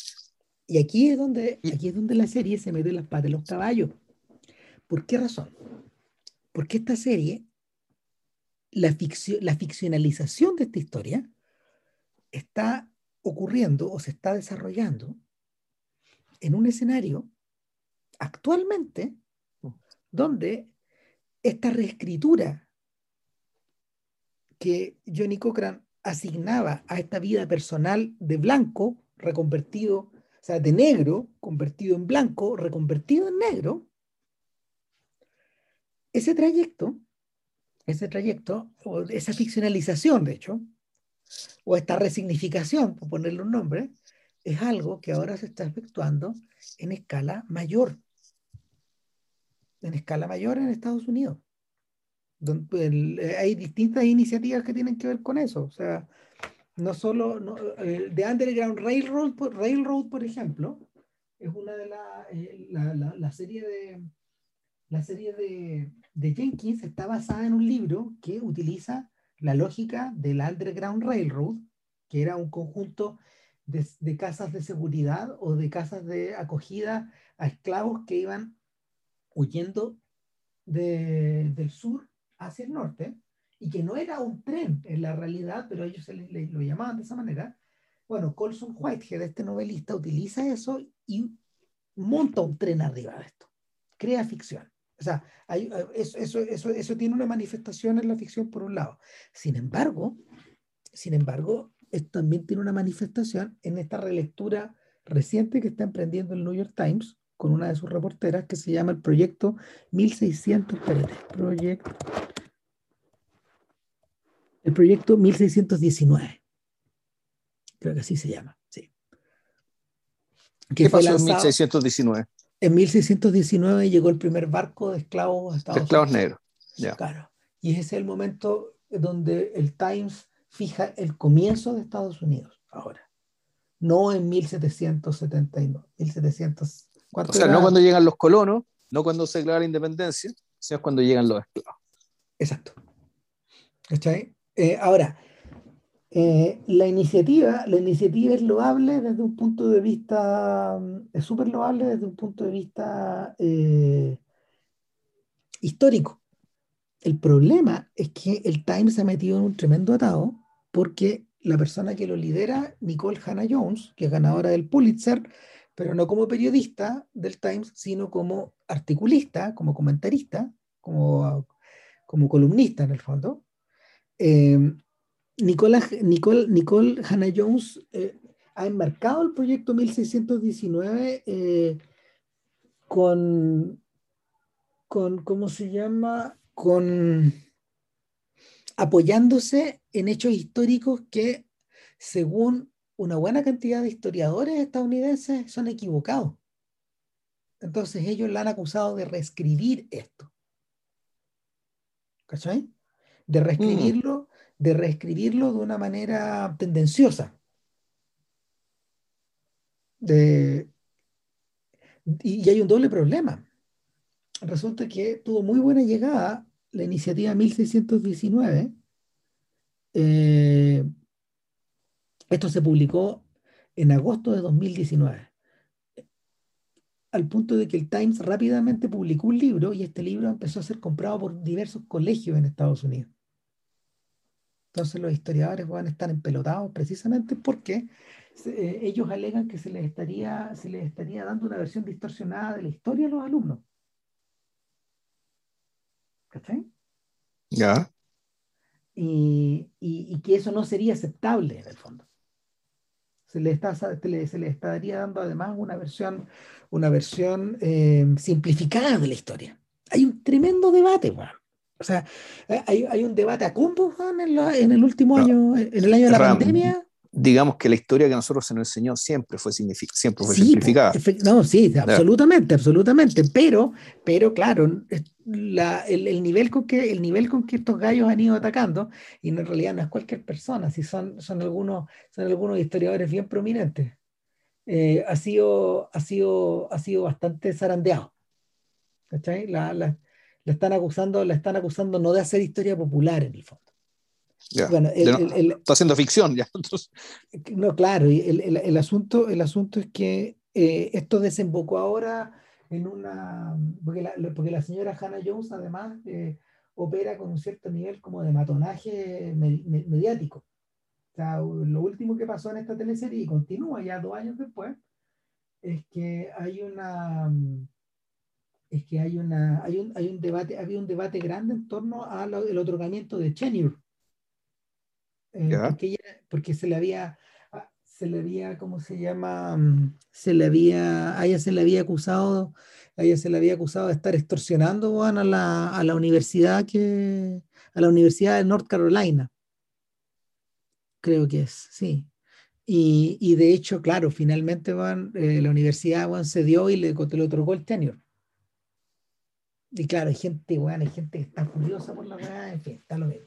Pero, pero el punto, ah, volviendo al punto original, eh, esta, esta, esta cosa que inicia Johnny Cochran continúa hasta el día de hoy.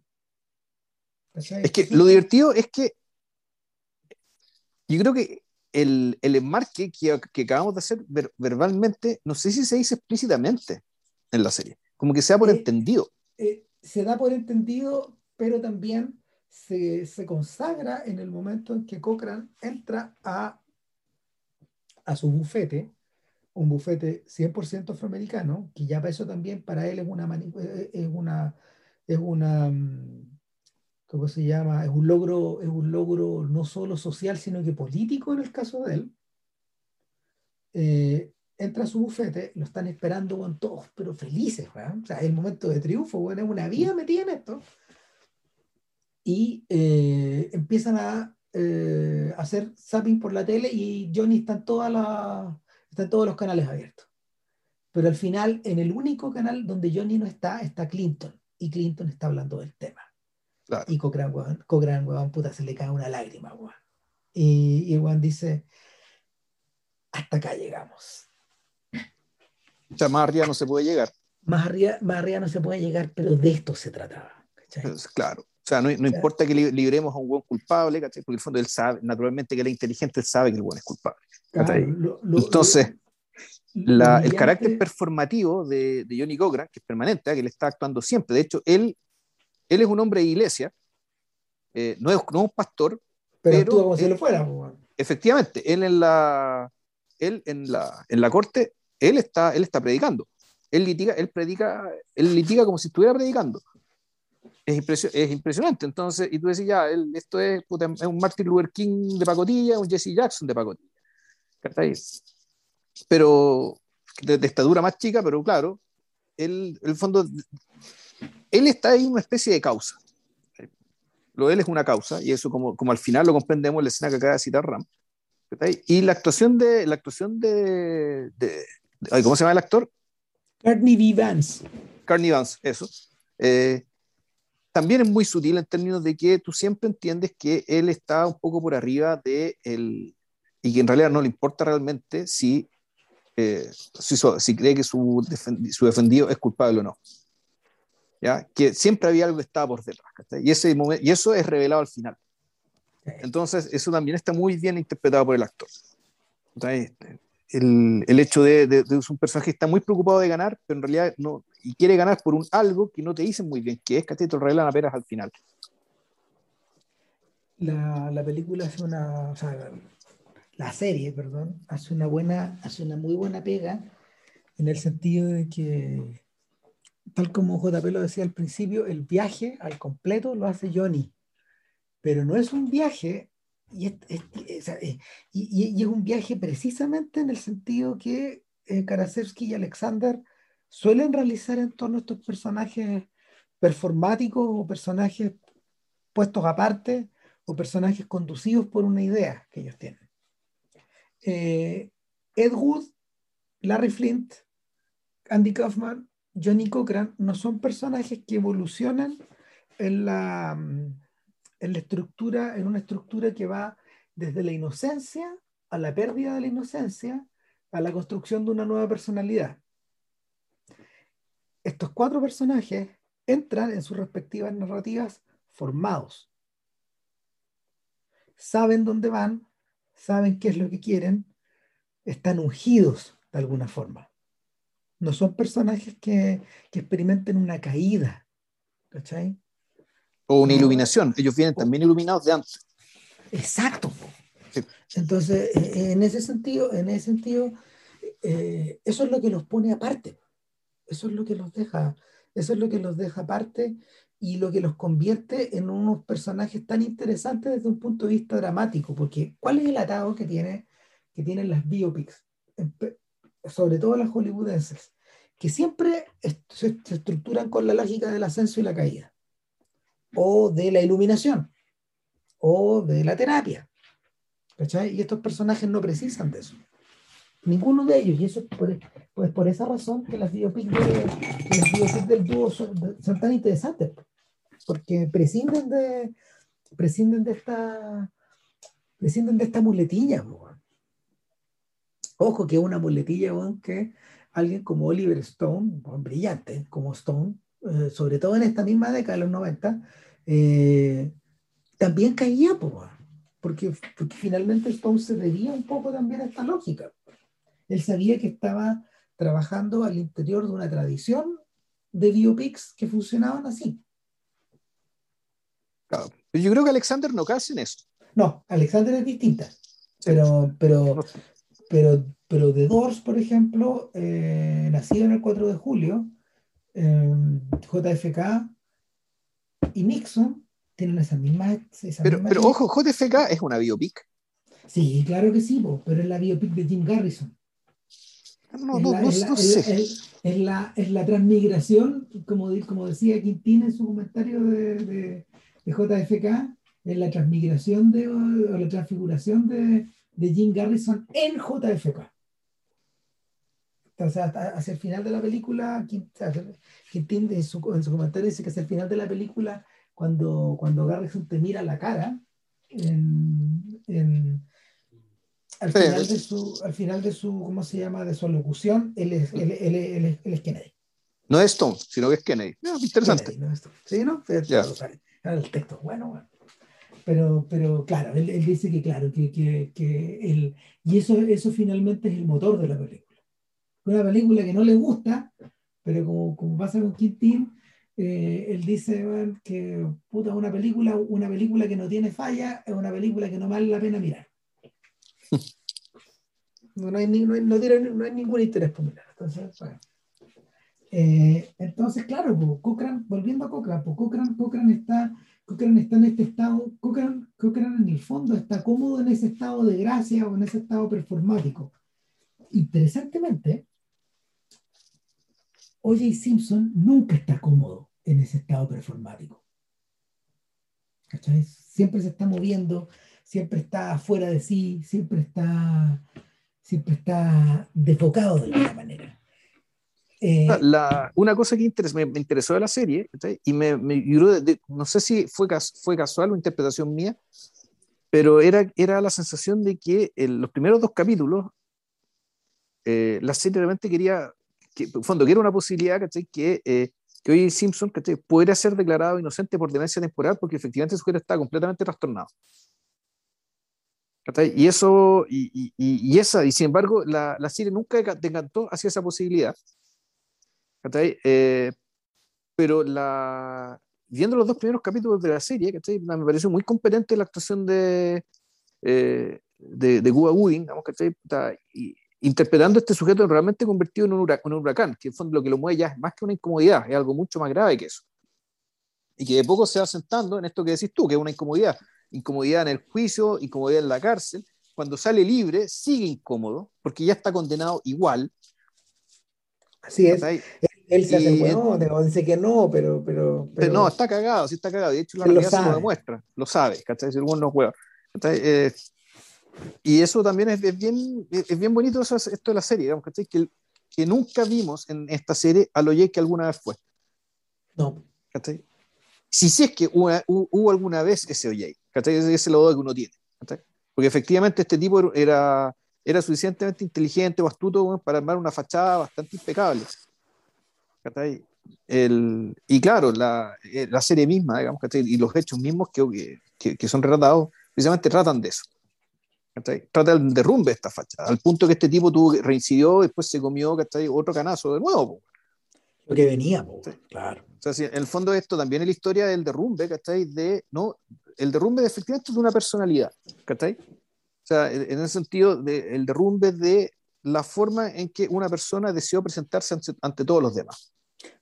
Eh, a mí me da la sensación, no sé si tú de acuerdo, pero al contrario de lo que ocurre con Cochrane, que, busca este estado de gracia y busca permanecer en él, eh, prácticamente todos los otros personajes eh, todos los otros personajes están en la lógica de la pérdida de la inocencia y del derrumbe. Todos, salvo Dershowitz, que es muy menor, el experto del DNA, que es más menor todavía, y el rol de Lee, el papel de Nathan Lane.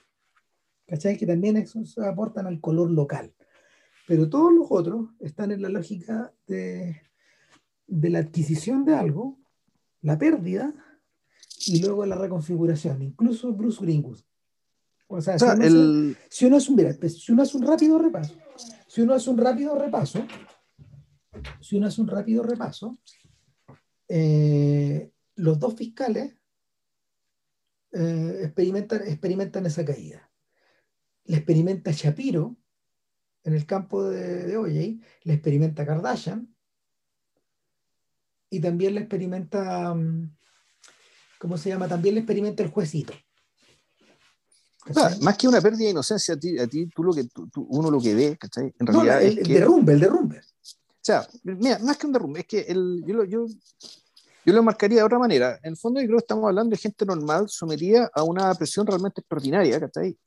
Sin las armas para lidiar con ella.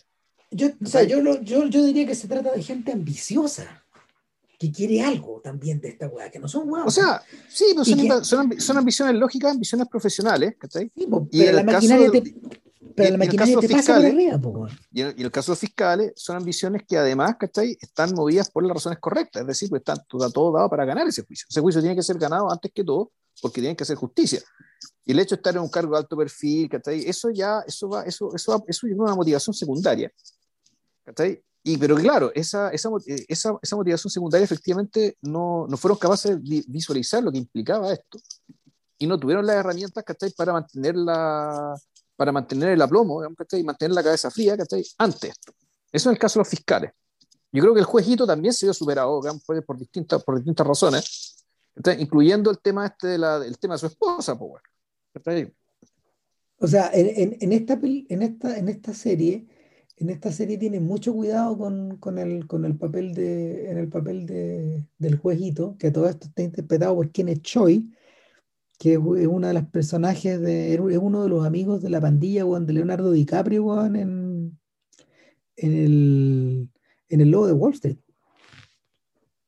Está completamente transformado físicamente.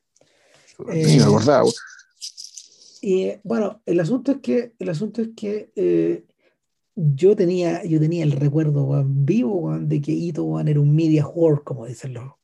De hecho, lo acusan de eso en la serie. O sea, eh, era un weón fascinado por el espectáculo. Y ya en ese momento, eh, en los distintos reportajes se lo criticaba porque le gustaba la tele. Le encantaba la idea de, de, de, estar todos los días al aire. Hasta que esto lo muerde. ¿Cachai? Ya. No, es la cagada, esa weá. O sea, fue un escándalo. O sea, si en el fondo uno, uno podría entender incluso la, que esta serie, esta serie completa, eh, podría, eh, podría lo, que, eh, lo que se llama gestión un post-mortem. Es decir, el, puta, es la autopsia de algo que salió mal. ¿Ya? O sea, en el fondo, ¿por qué esta cuestión falló? ¿Cómo es posible que hayas dejado libre a un web que era a todas luces inocente? Entonces, claro. Están que de todas luces culpable. Perdón, de todas luces culpable, perdón. Entonces, claro, el, uno podría interpretar, digamos, que cada una de las, eh, o más, que no cada una, pero varios de los elementos, ah, aspectos importantes de la serie, digamos, básicamente como una explicación de, de esta aberración jurídica, que tiene que ver, por un lado, efectivamente, con la intromisión de los medios, en la lógica, la lógica misma del juicio, en las desinteligencias producidas dentro del equipo de fiscalía por razones personales, que los capítulos 6 y 7 se tratan de eso. Eh, y, es, me parece también muy bonito el hecho de que, eh, de que caractericen, que le digan, hay un capítulo dedicado especialmente a Marcha, Marcha Clark, personaje interpretado por Laura, Laura Paulson, una, la, jefa del, del, equipo de fiscalía que está a cargo del caso. entendiendo que ella, más que ningún otro, digamos, de los que están ahí, es una persona normal. Ella es el pueblo, en rigor. El pueblo que aparece en el título. El pueblo de Estados Unidos es ella, más que los jurados incluso. Y que claro, a la hora de... Y, y, perdón, y después eso se entiende de una manera más dramática aún en el último capítulo. No lo vamos a explicar por qué ni cómo, digamos, pero ahí se entiende a, fondo cuáles eran sus motivaciones. Ah, claro. Además. Claro. Entonces, ah, ok, ya, pero obvio. Entonces, entonces, el, entonces claro, hay un capítulo dedicado a, dedicado a ella y el hecho en el fondo de que llega un momento que, o sea, que el fondo de Estados Unidos es capaz de generar monstruos tan grandes, y no me refiero a eh, O.J. Simpson como persona, sino al caso, que efectivamente personas normales, funcionarios públicos normales, con salario de funcionario público, con su ética de trabajo de funcionario público, muy dedicado al Estado y que sin embargo, no tiene las herramientas para lidiar con esta monstruosidad. Porque el caso completo en realidad es un desfile monstruo, es de Ace in the Hole, lo que hablamos, es, es, un, es un, carnaval. Por ejemplo, en el capítulo 2, ya puta, aparece el primer libro, escrito por una supuesta amiga de la, de la ex esposa de Simpson, por ejemplo. Entonces, el, y esas son cosas que terminan incidiendo en las estrategias de defensa, en las estrategias de, fiscalía. Entonces, el, tú lo que tienes, digamos, que es que el, aquí lo que hay, además, es un enjuiciamiento, eh, no necesariamente lapidario ni definitivo respecto de la forma en que se imparte justicia en Estados Unidos. Y no tanto que digan que es malo, que no sirve, que no funciona, pero sí lo que te dice es que hay ciertos casos en que realmente esta cuestión está desbordada. Y, y, y, esto es importante, interesante para nosotros porque han salido candidatos de, de, izquierda y derecha acerca de, bueno, y si tuviéramos jurados, eh, un, sistema con, un sistema de jurados, donde los fallos eh, sean a través de jurados, no, no a través de los jueces. Y claro, esta serie lo que te muestra es que, bueno, en ciertos casos esto tampoco va a servir. Y no puede servir. No, claro que no. Porque las emociones están involucradas de tal manera, el, hecho de la, ubicación distrital del juicio, y por lo tanto de los miembros del jurado presentes, también importa. Entonces, el, aquí se produce una aberración, y lo cuento ahora porque, pues, para que vean la serie, digamos, es que el, después de, un juicio que duró meses, el jurado se demoró cuatro horas en tomar la decisión. ¿Cuatro horas es mucho, dirán ustedes? No, es nada. Se presuponía que iban a durar meses deliberando. Semanas. por lo menos semanas. hasta los mismos abogados de la defensa, Tuvieron que, están subiéndose al avión a hacer otras cuestiones, tuvieron que volverse corriendo, porque en cuatro horas el jurado dio un veredicto. Y ellos mismos, con décadas trabajando en el sistema, eh, pues lo encontraban muy raro. Y eso te habla también de, bueno, de otras, otras características. El capítulo 8 está dedicado a los jurados. Gente que estuvo encerrada en un hotel durante meses. Que algunos colapsaron con crisis, ocho meses, algunos colapsaron con crisis nerviosas. entonces, en, el fondo, el sistema tal cual como estaba, eh, en un caso como este, realmente se desvirtúa. No funciona como tiene que funcionar. Y, para colmo, eh, y además, bueno, los jueces están expuestos a toda la información externa, aunque supuestamente deberían estar relativamente aislados, pero no puedes aislar a, un grupo de personas ocho meses por cumplir un deber cívico, si no son prisioneros. Y aún así, el cerco mediático era roto, ah, perdón, este cerco era roto y los medios llegaban, y a la hora de la deliberación, los jueces ya tenían, dado lo mismo la evidencia que lo hubieran dado, ya habían decidido. Sí. Entonces, Claro, y, esto por un tema particularmente mediático, y me da mucha atención el hecho de que dentro de este, el fondo, este chantaje que hizo posible eh, que hoy Simpson saliera libre, en la conversación nunca aparece el tema de la posibilidad de, de, los, de, los, disturbios de nuevo. Es decir, no una presión política de parte de la alcaldía o el gobierno, o el gobierno estatal respecto de que puta, em, empujemos el, juicio para allá porque no queremos que se produzca esto. No fue necesario según esta ficcionalización. No sé cómo ha sido en verdad. Yo sospecho que algún tipo de presión o de insinuación debe haber habido desde, el mundo de la política, diciendo. No, había, un, miedo parido, tremendo. Claro, pero yo no sé si ese miedo parido se ejecutó en acciones de lobby, directo o indirecto, hacia el juez o hacia los jurados o hacia fiscalía o hacia saber quién.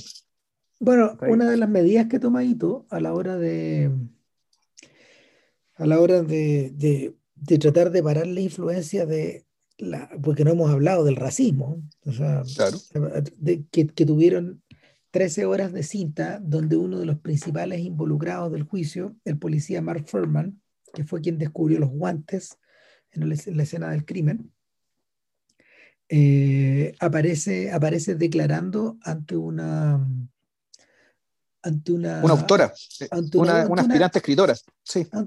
sí pero es, una guionista en el fondo. Una, una Que, que, está que está como planeando escribir una que está investigando en el fondo para un, claro una película acerca de la de los maltratos policiales o de la conducta policial en Los Ángeles y este tipo lo calzón quitado por 13 horas de toda su experiencia, eh, incluyendo términos eh, derogatorios y tremendos de todo tipo y de todo calibre, que este sujeto había jurado que no había dicho en la corte, lo que lo hacía caer en perjurio. Sí, pero mira, dos cosas. déjame llegar, déjame llegar. Entonces, el, el personaje de Furman, el personaje de Furman es rápidamente detectado por Darden como una bomba de tiempo y como el gran punto débil de la estrategia de su jefa, la fiscal en jefe, la fiscal Clark. ¿Cómo se llama? La fiscal Clark. Y él, él, vemos en la serie que él insiste una y otra vez, y probablemente todo esto está basado en cada uno de los libros que esta gente publicó al respecto. El único que no publicó nunca un libro al respecto de, al respecto de, del tema Simpson fue, eh, creo que fue, em, se me va el nombre, espérate. Dershowitz creo que fue el, único que no publicó un libro, ¿no? Es que, no, es que dijo, que el caso no era interesante. Claro. Bueno, eh, entonces el, este, este, este, sujeto, este sujeto, este sujeto aparece como una bomba de tiempo. Más adelante en uno de los cierres de capítulo, lo escuchamos, eh, lo, vemos en su casa con medallas nazis y escuchando a Wagner de fondo. Es un poco gruesa la, es un poco gruesa la caracterización, ahí se nota la huella de Murphy. Porque según no, pero yo creo que es parte del guion decir que el bueno era un nazi de mierda. Sí, claro, pero, pero está mostrada de manera bien chusco, digamos. O sea, no, no, no, no, no, no, o sea, Sí, pero está puesto, hay un efecto básicamente como película de error, es decir, así, claro. aquí esto va a dejar la cagada después, esto es una bomba que explotar después. Espérese un poco, en el fondo es una, mm. es una escena que de hecho está descrita más que film, más que, más que hablada, porque no nadie habla mm. ahí. Y en el, en el remate de esto, en el remate de esto está ahí, e, esa escena está ahí para que este Juan vuelva a ingresar a la corte y los dos lados lo miren con odio. Qué difícil es ser odiado por los buenos y por los malos de sus personajes. Imagínate. Eh, entonces, el, el, el, el, el, personaje de, el personaje de Furman eh, es una especie como de... El mismo, el, en cierta forma, el mismo este es un personaje como que es como si estuviera muerto ahí. Y, y la, la, serie, la serie de alguna manera, lo, la serie de alguna manera lo utiliza él como en parte para finalizar, en parte para ir, en parte para ir atando los cabos de todo este de todo este proceso de racismo encubierto que empieza, que empieza a detectarse de una manera o de otra y como, como, como una gran línea divisoria entre blancos y negros. Que la película va que la película va trazando de una manera de una manera, de una manera eh, a ver, gradual, pero constante. Eh, mira, ahí... Y nunca ¿qué, ¿qué, es lo que veo yo? Yo veo que el capítulo en que aparece, o sea, el capítulo se llama Maná from Heaven, ¿Por qué? Porque la aparición de, esto, de estas grabaciones son para la defensa, efectivamente, maná del cielo. Es un regalo a los dioses, que consiste precisamente en poder cimentar su tesis respecto del abuso policial sobre J. Simpson desde el racismo. ¿sí? Pero la serie eh, me, parece a mí que hace un cambio de registro, un cambio de tono, cuando aparece esta variable, porque súbitamente, cuando empiezan, se empiezan a escuchar las grabaciones, donde lo, lo que menos importa son los insultos, o la forma de referirse a, los negros, que si mal que mal, eh, de, de repente lo ve en películas, que sé yo, a mí lo chocante era realmente las cosas que hacían, que él confesaba que hacían, y y el, y el desprecio ¿cachai? Eh, hacia estas personas las cuales consideraba subhumanas. Y no tanto por la hora de referirse a ellas, no, no que este negro para allá, este negro para acá, sino en, las huevas que le hacían. o cómo se refería a sus costumbres, eh, o cómo se refería a, a, a, la forma en que los trataban. Bueno, y es, de una, es de una violencia, ¿cachai? Y cuando se escucha en la corte es como que tiran la bomba atómica y la serie para mí que sube cuatro escalones. ¿cachai? De ahí la serie ya, aquí llegamos efectivamente a la madre de todas las batallas. ¿cachai? Llegamos al, y este es el fondo del sueño de Cochrane, aunque él puta, esté muy enojado y todo lo obvio, pero básicamente lo que él logra es hacer visible para una corte y para un país completo, en el fondo, lo que ellos experimentan todos los días. Pues, lo que lo vuelve loco, lo que lo vuelve loco es este intento desesperado de Ito por tratar de que esas 13 horas no formen parte de la, del veredicto. Del juicio, del, claro. Porque, claro, él sabe que, él, sabe que si, si esto es así, eh, en su cabeza, claro, todo, todo va a precipitar y van a empezar los riots de nuevo. O sea, van a, o van a empezar los riots o va a ser imposible mantener la, la, la, fachada bueno, de caer un proceso justo, ¿cachai? Y a, este, y a. Simpson, o sea, va a pasar lo que ocurrió. Es decir, que, el, la, que la tragedia, digamos, ¿cachai? Eh, generada por O.J. Simpson, ¿cachai? Va a ser tapada y oscurecida por una tragedia mucho mayor. Claro. Ahora, y que se va a generar supuestamente algún tipo de reparación simbólica o algún tipo de compensación de algún tipo, pero que la justicia a la cual el sistema debe servir va a ser derechamente sacrificada como en las tragedias. Seguir lo triste de, esta, de, esta, cuestión es que el, esto es una tragedia donde las víctimas vuelven a ser las víctimas.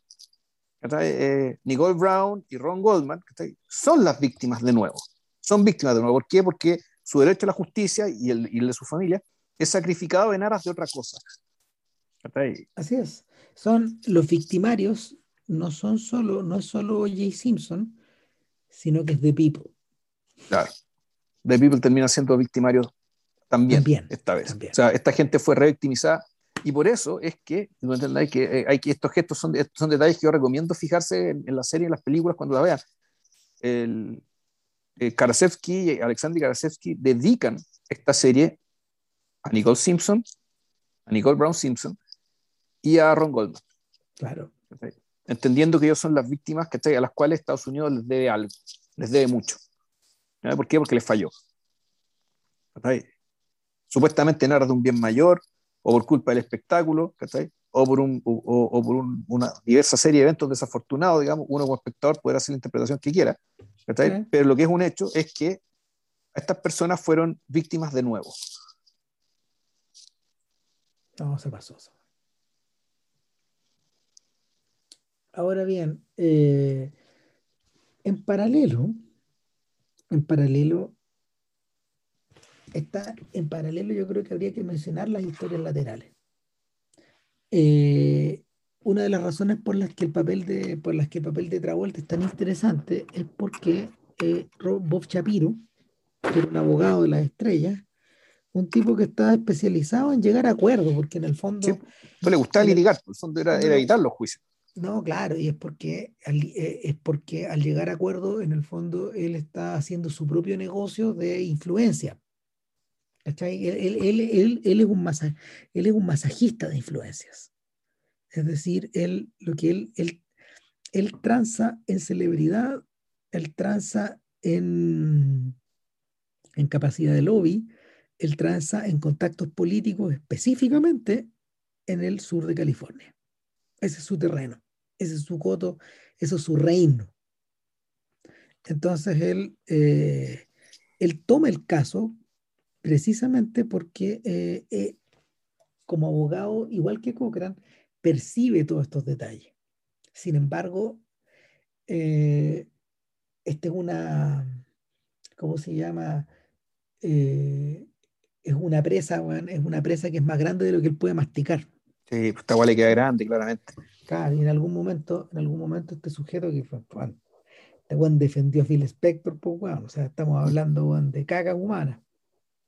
Con todo el respeto que le tengo a su obra, pero puta, la vida. Su muro de sonido y toda la vaina, pero. Claro, no, no, una, mierda. Bueno, entonces el, el Claro, Chapiro, Chapiro es superado por eso y, y, sin embargo es el que abre la caja de Pandora porque es su inteligencia, que la tiene y mucha, fue capaz de detectar que el nuevo gordiano de esto era la raza. Era la raza. Fue el primero en darse cuenta. O sea, el, el, el tema de la raza y el, el tema de los pacos. ¿Quién investigó esta weá? Esto, esto se gana mm. por acá. El problema es que no lo puedo ganar solo, tengo que cortejar a un sujeto a mi igual, a Johnny Cochran, a mi reverso, de alguna forma. Porque, claro, Cochran trabaja para la comunidad, eh, Shapiro trabaja para la celebridad. Eh, uno trabaja para la ciudad y el otro trabaja para los súper ricos. Eh, en paralelo, en paralelo y mediando estos dos mundos está Bobby Kardashian, que para estos efectos es, la gran figura trágica de la historia. Claro.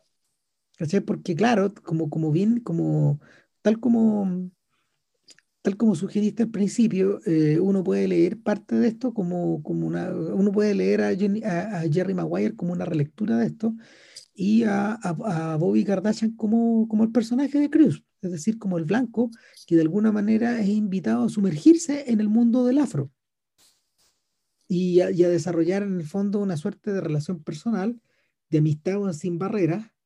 Y, no, se convierte en su hermano, pues miembro de la familia. Y, un, cariño, y un cariño restricto.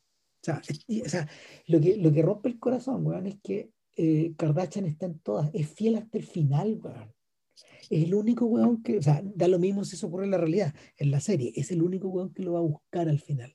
Ya no queda nada, no le queda nada adentro. Él, él, él, él ya ha dicho él ya ha dicho que él no lo va a volver a saludar después de que todo esto se acabe. Y sin embargo, este animal, bueno, está ahí el día que sale. ¿Cachai? Así de perro fiel es este, mm. No, es gay, Claro, uno, eso que le implicaba problemas con su. Porque su esposa, la, la matriarca Kardashian, era amiga, digamos, de, la, de Nicole Brown, pues, bueno. Entonces, además le traía problemas con la familia, bueno. Y lo que también está cubierto en la serie. Eh, Puta, sí, pero a mí no, me termina de convencer la actuación de Schumer. Debo decir. La cara de perro sí. paleado, weón, ¿cachai? Que tiene a lo largo de la película, a lo largo de la serie, weón, ¿cachai? Como que no, no, cambia mucho registro y es un poco cansador verlo. No, pero a mí me, a mí me, interesa, a mí me interesa la manera en que lo apalean, weón. Porque, porque a ninguno lo apalean como él. ¿Cachai? O sea, lo, lo, lo, la, la, probablemente la única que está, la única que está igual de cerca de la paleo es Marcia, cuando, cuando no sé, pues, o sea, después de que la han criticado, por, por el peinado. Después de que fue a peinarse. después de por cómo se viste. Sí, no, si fue, es Betty la Fea. Cuando, cuando Betty la Fea fue a arreglarse y quedó, quedó, quedó, peor. Fue igual. Después de que, después de que, ¿cómo se llama? Pero al punto que se arma una claque, te, te aparece dos segundos, que se arma una claque de mujeres que defienden la marcha pero puta, poca. Incluso.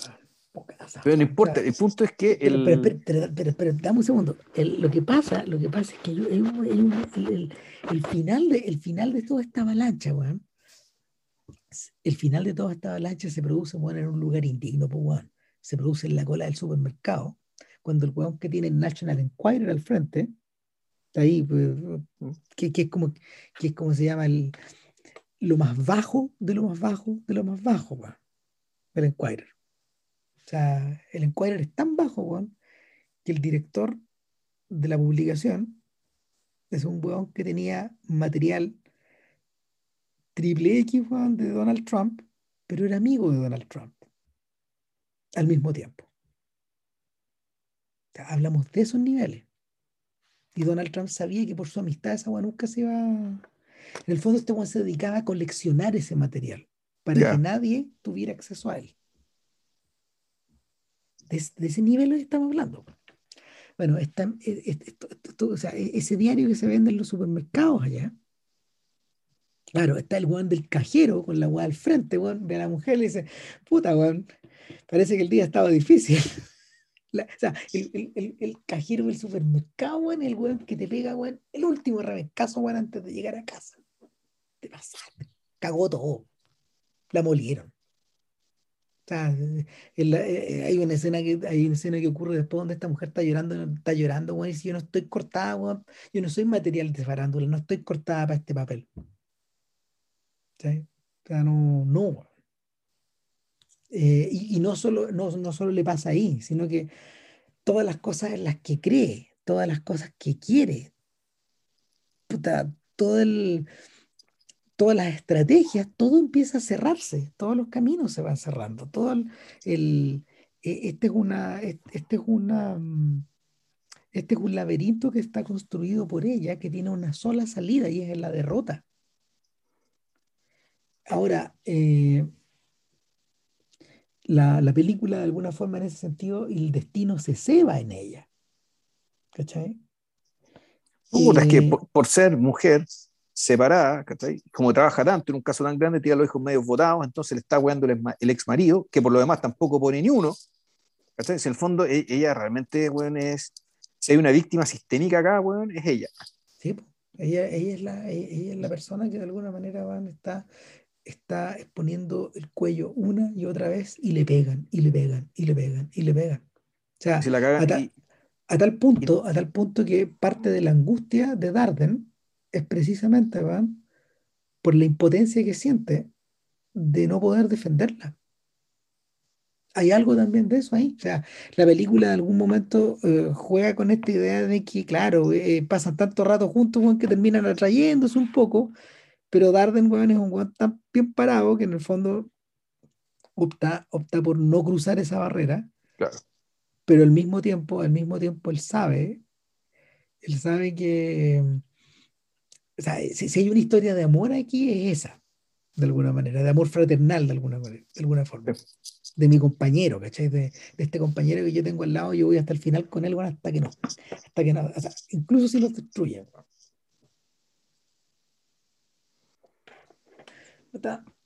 Bueno, de hecho, bueno, aquí ya vamos a el hilo empezar a cerrar. El, Uno también puede interpretar esto como el... De, hecho, los dos dejaron la fiscalía al poco tiempo después del caso. Es decir, el caso les destruyó, no los destruyó personalmente. Tampoco decir que los destruyó eh, profesionalmente, pero sí claramente que le mostró un límite, una barrera un poco infranqueable respecto de la cual o se desencantaron del sistema o se dieron cuenta de que las condiciones que están tienen que desempeñar el trabajo son condiciones para las cuales ellos no sirven en ese sentido, uno, uno podría comparar o, recordar que esta otra gran película de, desengaño profesional que es de, de Insider, que en el fondo, más allá de todas las, y las vueltas y la épica del gran periodismo y toda la en esta película se trata de por qué Lowell Berman decidió que ya no podía seguir trabajando en lo que estaba trabajando.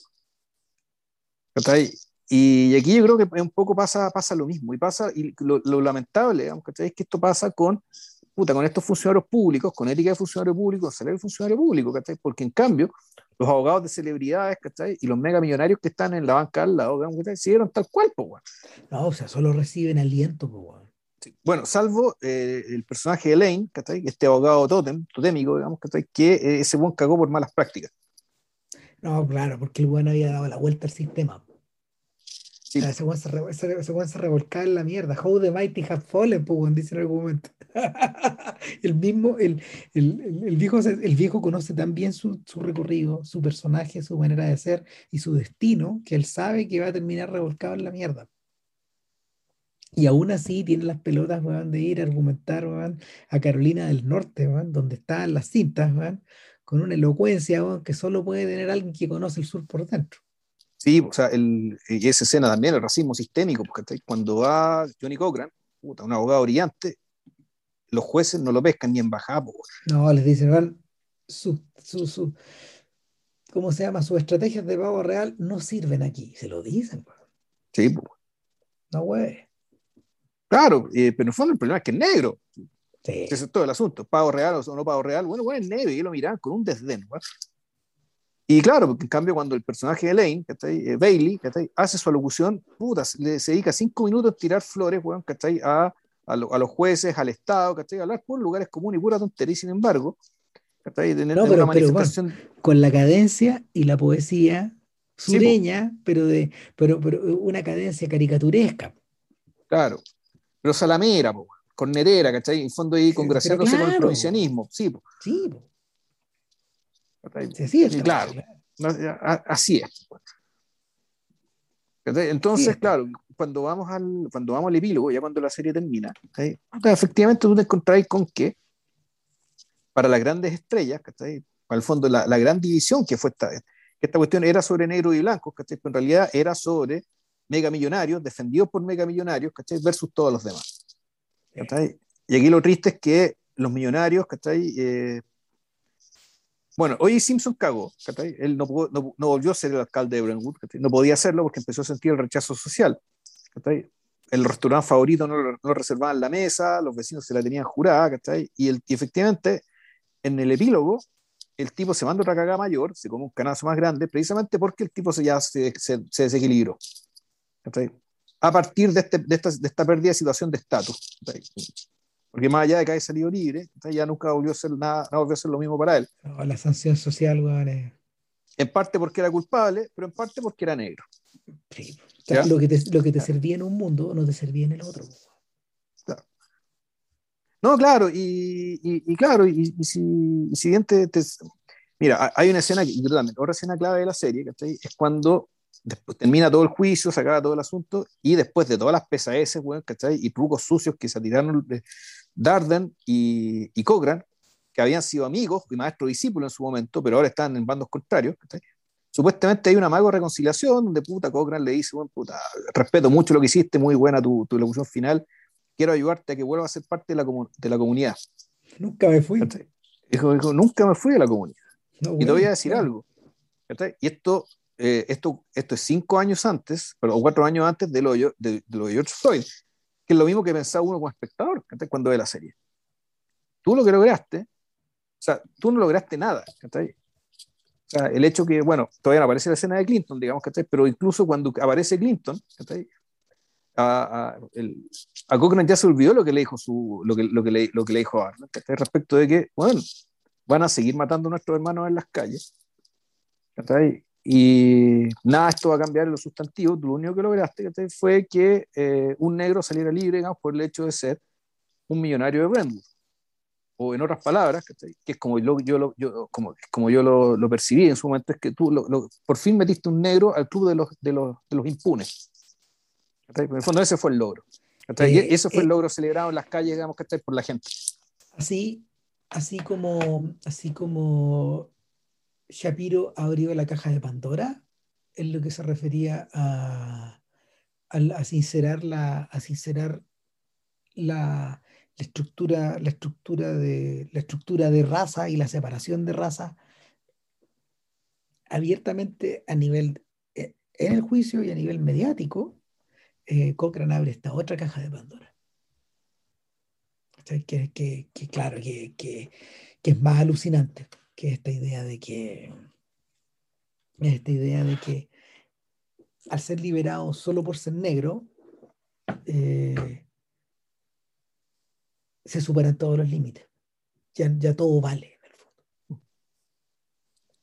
Y, y defondaste, defondaste, algo que, algo que era sagrado también. Que es como Darden lo ve. Claro. Porque para Darden es sagrado. Sea, y, y un personaje que es un personaje que parecía entenderlo desde su puesto en una oficina compartida en, en formato pecera, man, con un computador al frente y un cerro de, un cerro de papeles al principio, una persona anónima, un abogado destacado, mm. pero que se está comiendo, man, puta, la de ser un anónimo man, en, el, en, el, en el sistema, porque cree en el sistema.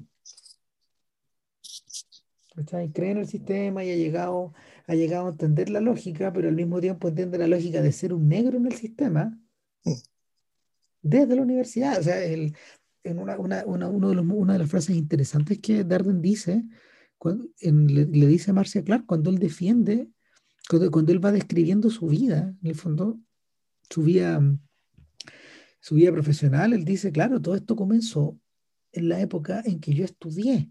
Y yo estudié en, estudié cuando se abrieron las puertas eh, cuando se abrieron las puertas a estudiantes negros, ¿no? precisamente por esta iniciativa de, ¿cómo era que se llamaba? Acción afirmativa. Exactamente, la acción afirmativa. Y yo era una persona de buenas notas, que no, en teoría no las necesitaba, pero a mí siempre me vieron como un personaje que entró a la universidad por la acción afirmativa y no por las notas que me saqué. Y ese dolor, esa marca, la llevé siempre por dentro, la sepulté y ahora volvió.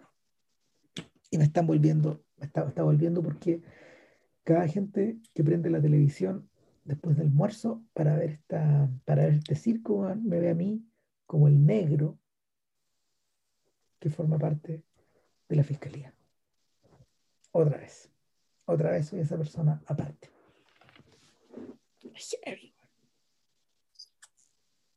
Claro, y ahí, ahí, ahí, uno entiende el porqué de esos ojos. Y su, su esta, cosa que se lo come por dentro, como que en el fondo, no sé, bueno, mm. se está haciendo un cáncer. Eso, una cosa así. Esto no se, es claro, eso no se, eso, eso, no, eso no, eso no se, eso no se lava con una, con un apretón de manos como, como Cochran pretende, que pretende darlo al final. es, interesante, es interesante que el personaje que de alguna manera es el iluminado de esta historia eh, fracase a tantos niveles en otras, en otras áreas de la, de la historia, en otras áreas del relato. Sí, pues que volvemos, este tema es demasiado grande, güey. Y nadie puede abarcarlos todos estando ahí. No, porque, porque, estando ahí inevitablemente te manchas. Y todo se mancha por su afición a la celebridad. no, no, solo te mancháis, sino en realidad tenés que hacer tu pega, güey.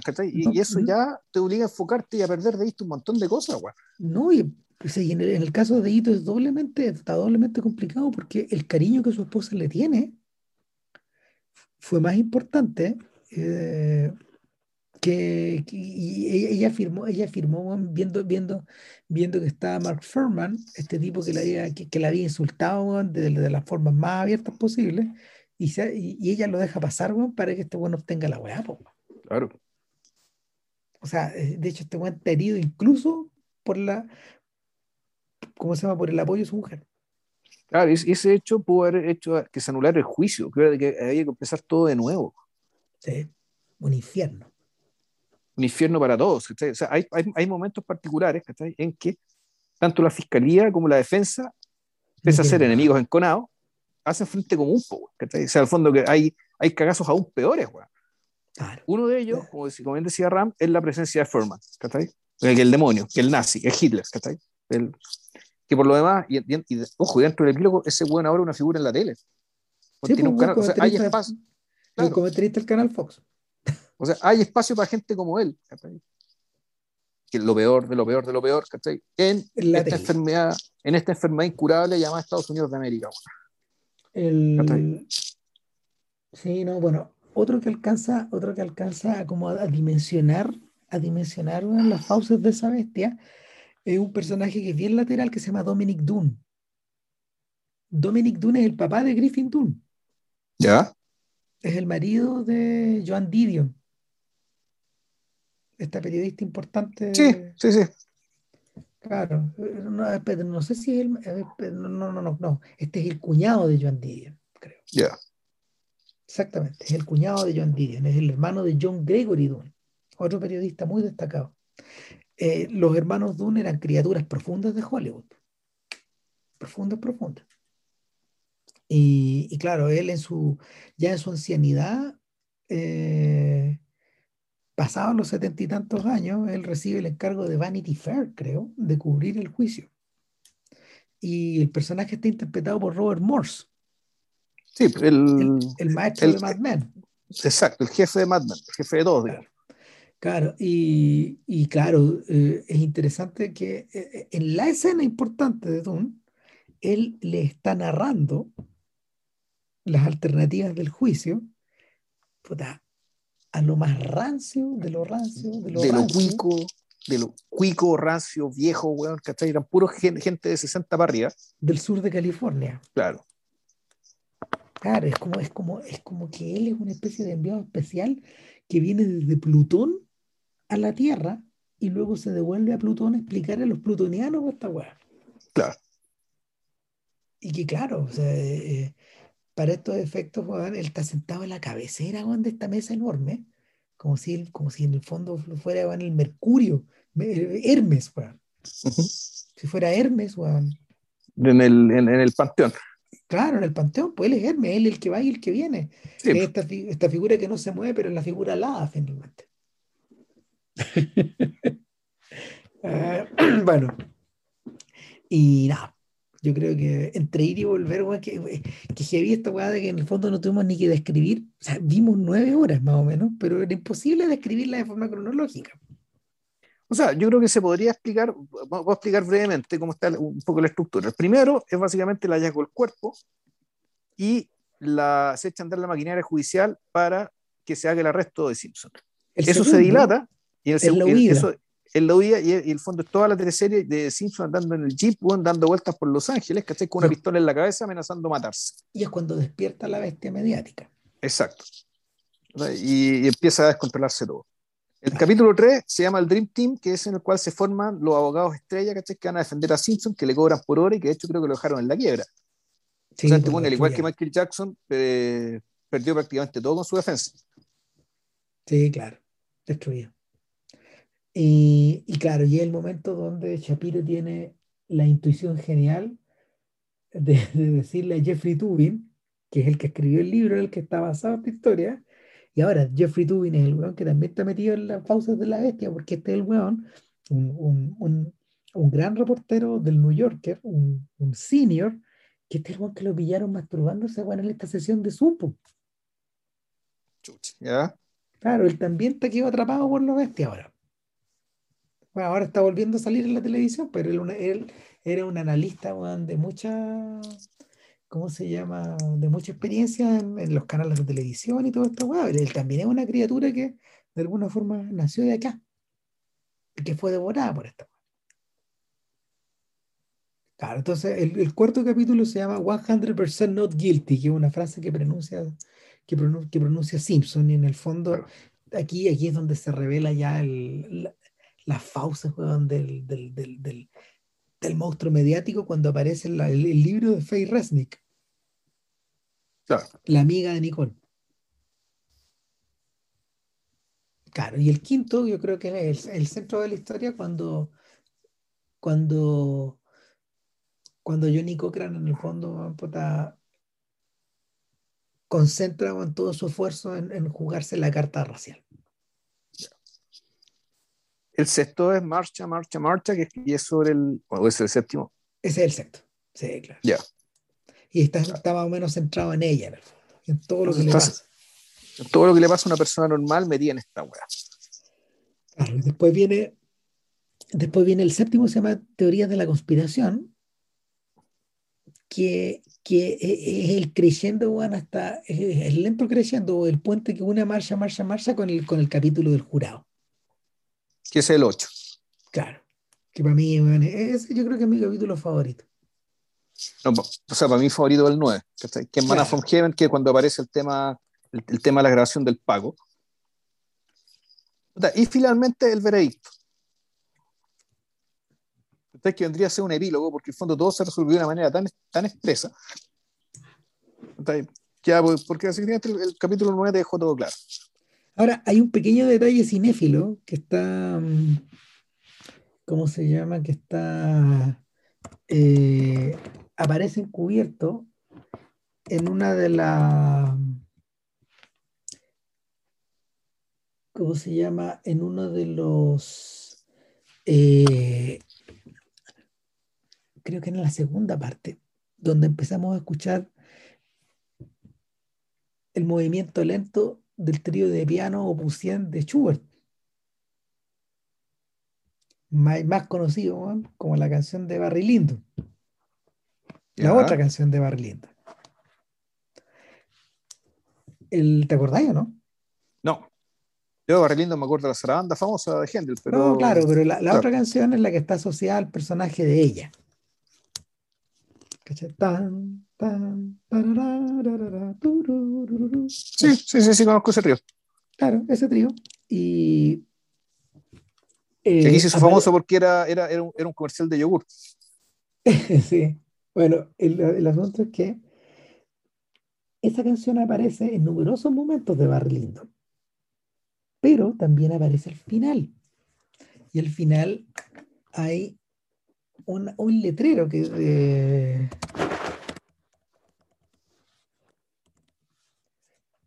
hay un letrero en Barry Lyndon que dice epílogo, y uno cree que va a empezar el epílogo, y no, pues el epílogo es una frase. Fue en el reino de Jorge III, donde estos personajes que ya mencionamos vivieron, pelearon, buenos y malos, bellos o feos, ricos o pobres, todos son iguales ahora. Esa es la frase que aparece como listada como epílogo. Y claro. Imagina que está en la novela, ¿no? La novela de, de Puede ser, pero el asunto es que esta, esta cita en el fondo, o esta frase, eh, no está mencionada obviamente en la película, pero sí está aludida a través del trío. Ya.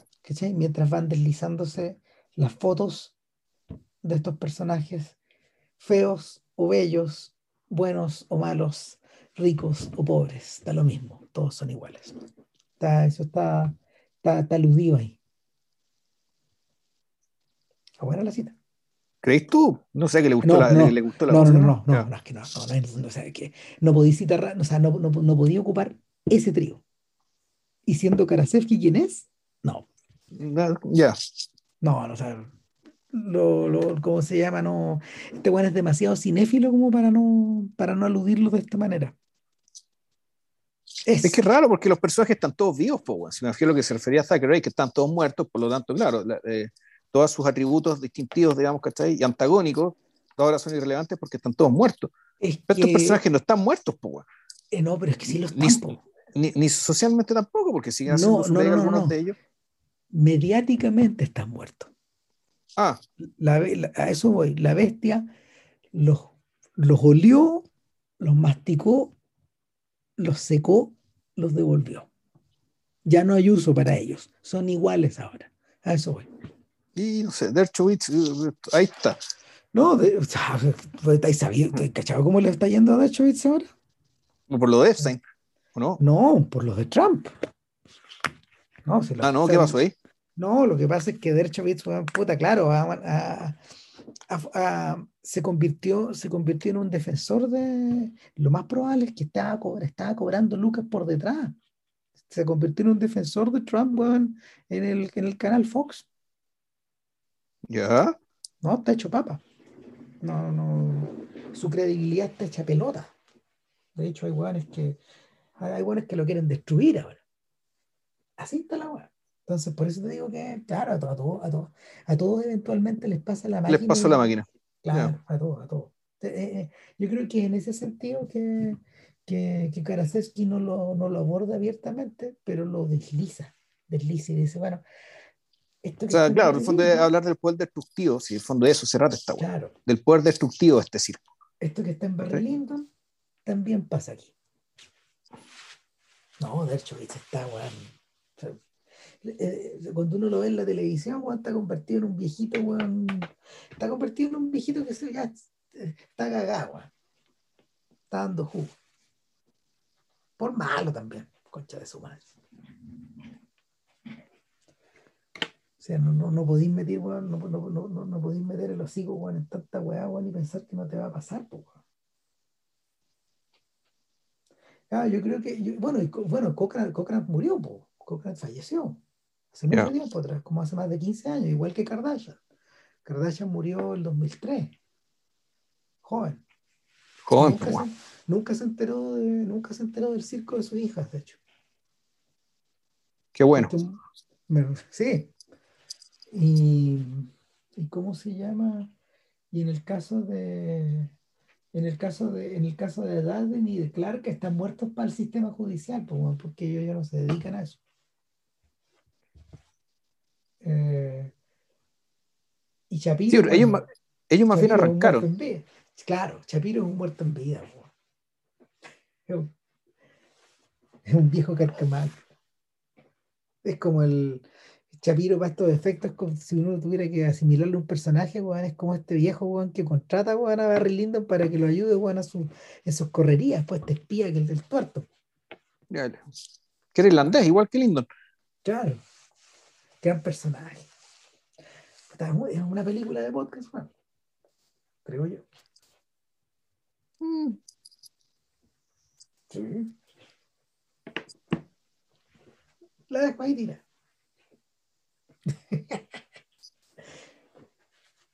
Juan, nunca hemos vuelto a hacer un Kubrick. ¿O sí? Ajá. No, No, desde el no que yo recuerde. Imagínate. Ya, loco. Dejémoslo hasta ahí nomás porque. Sí, no, es muy tarde, bueno, estoy agotado. sí, no, y no fue tan largo tampoco. Para lo que podría haber sido. Así que. Sería. Ya. Cuídese. Los números están mejores, pero bueno, nunca está de más decirlo, weón, en este mundo delta. Sí, pues, suponiendo que están diciendo la verdad también, pues. Ah, no sé nada yo. Sí, pues, no. Ya, chao. Ya, que chao.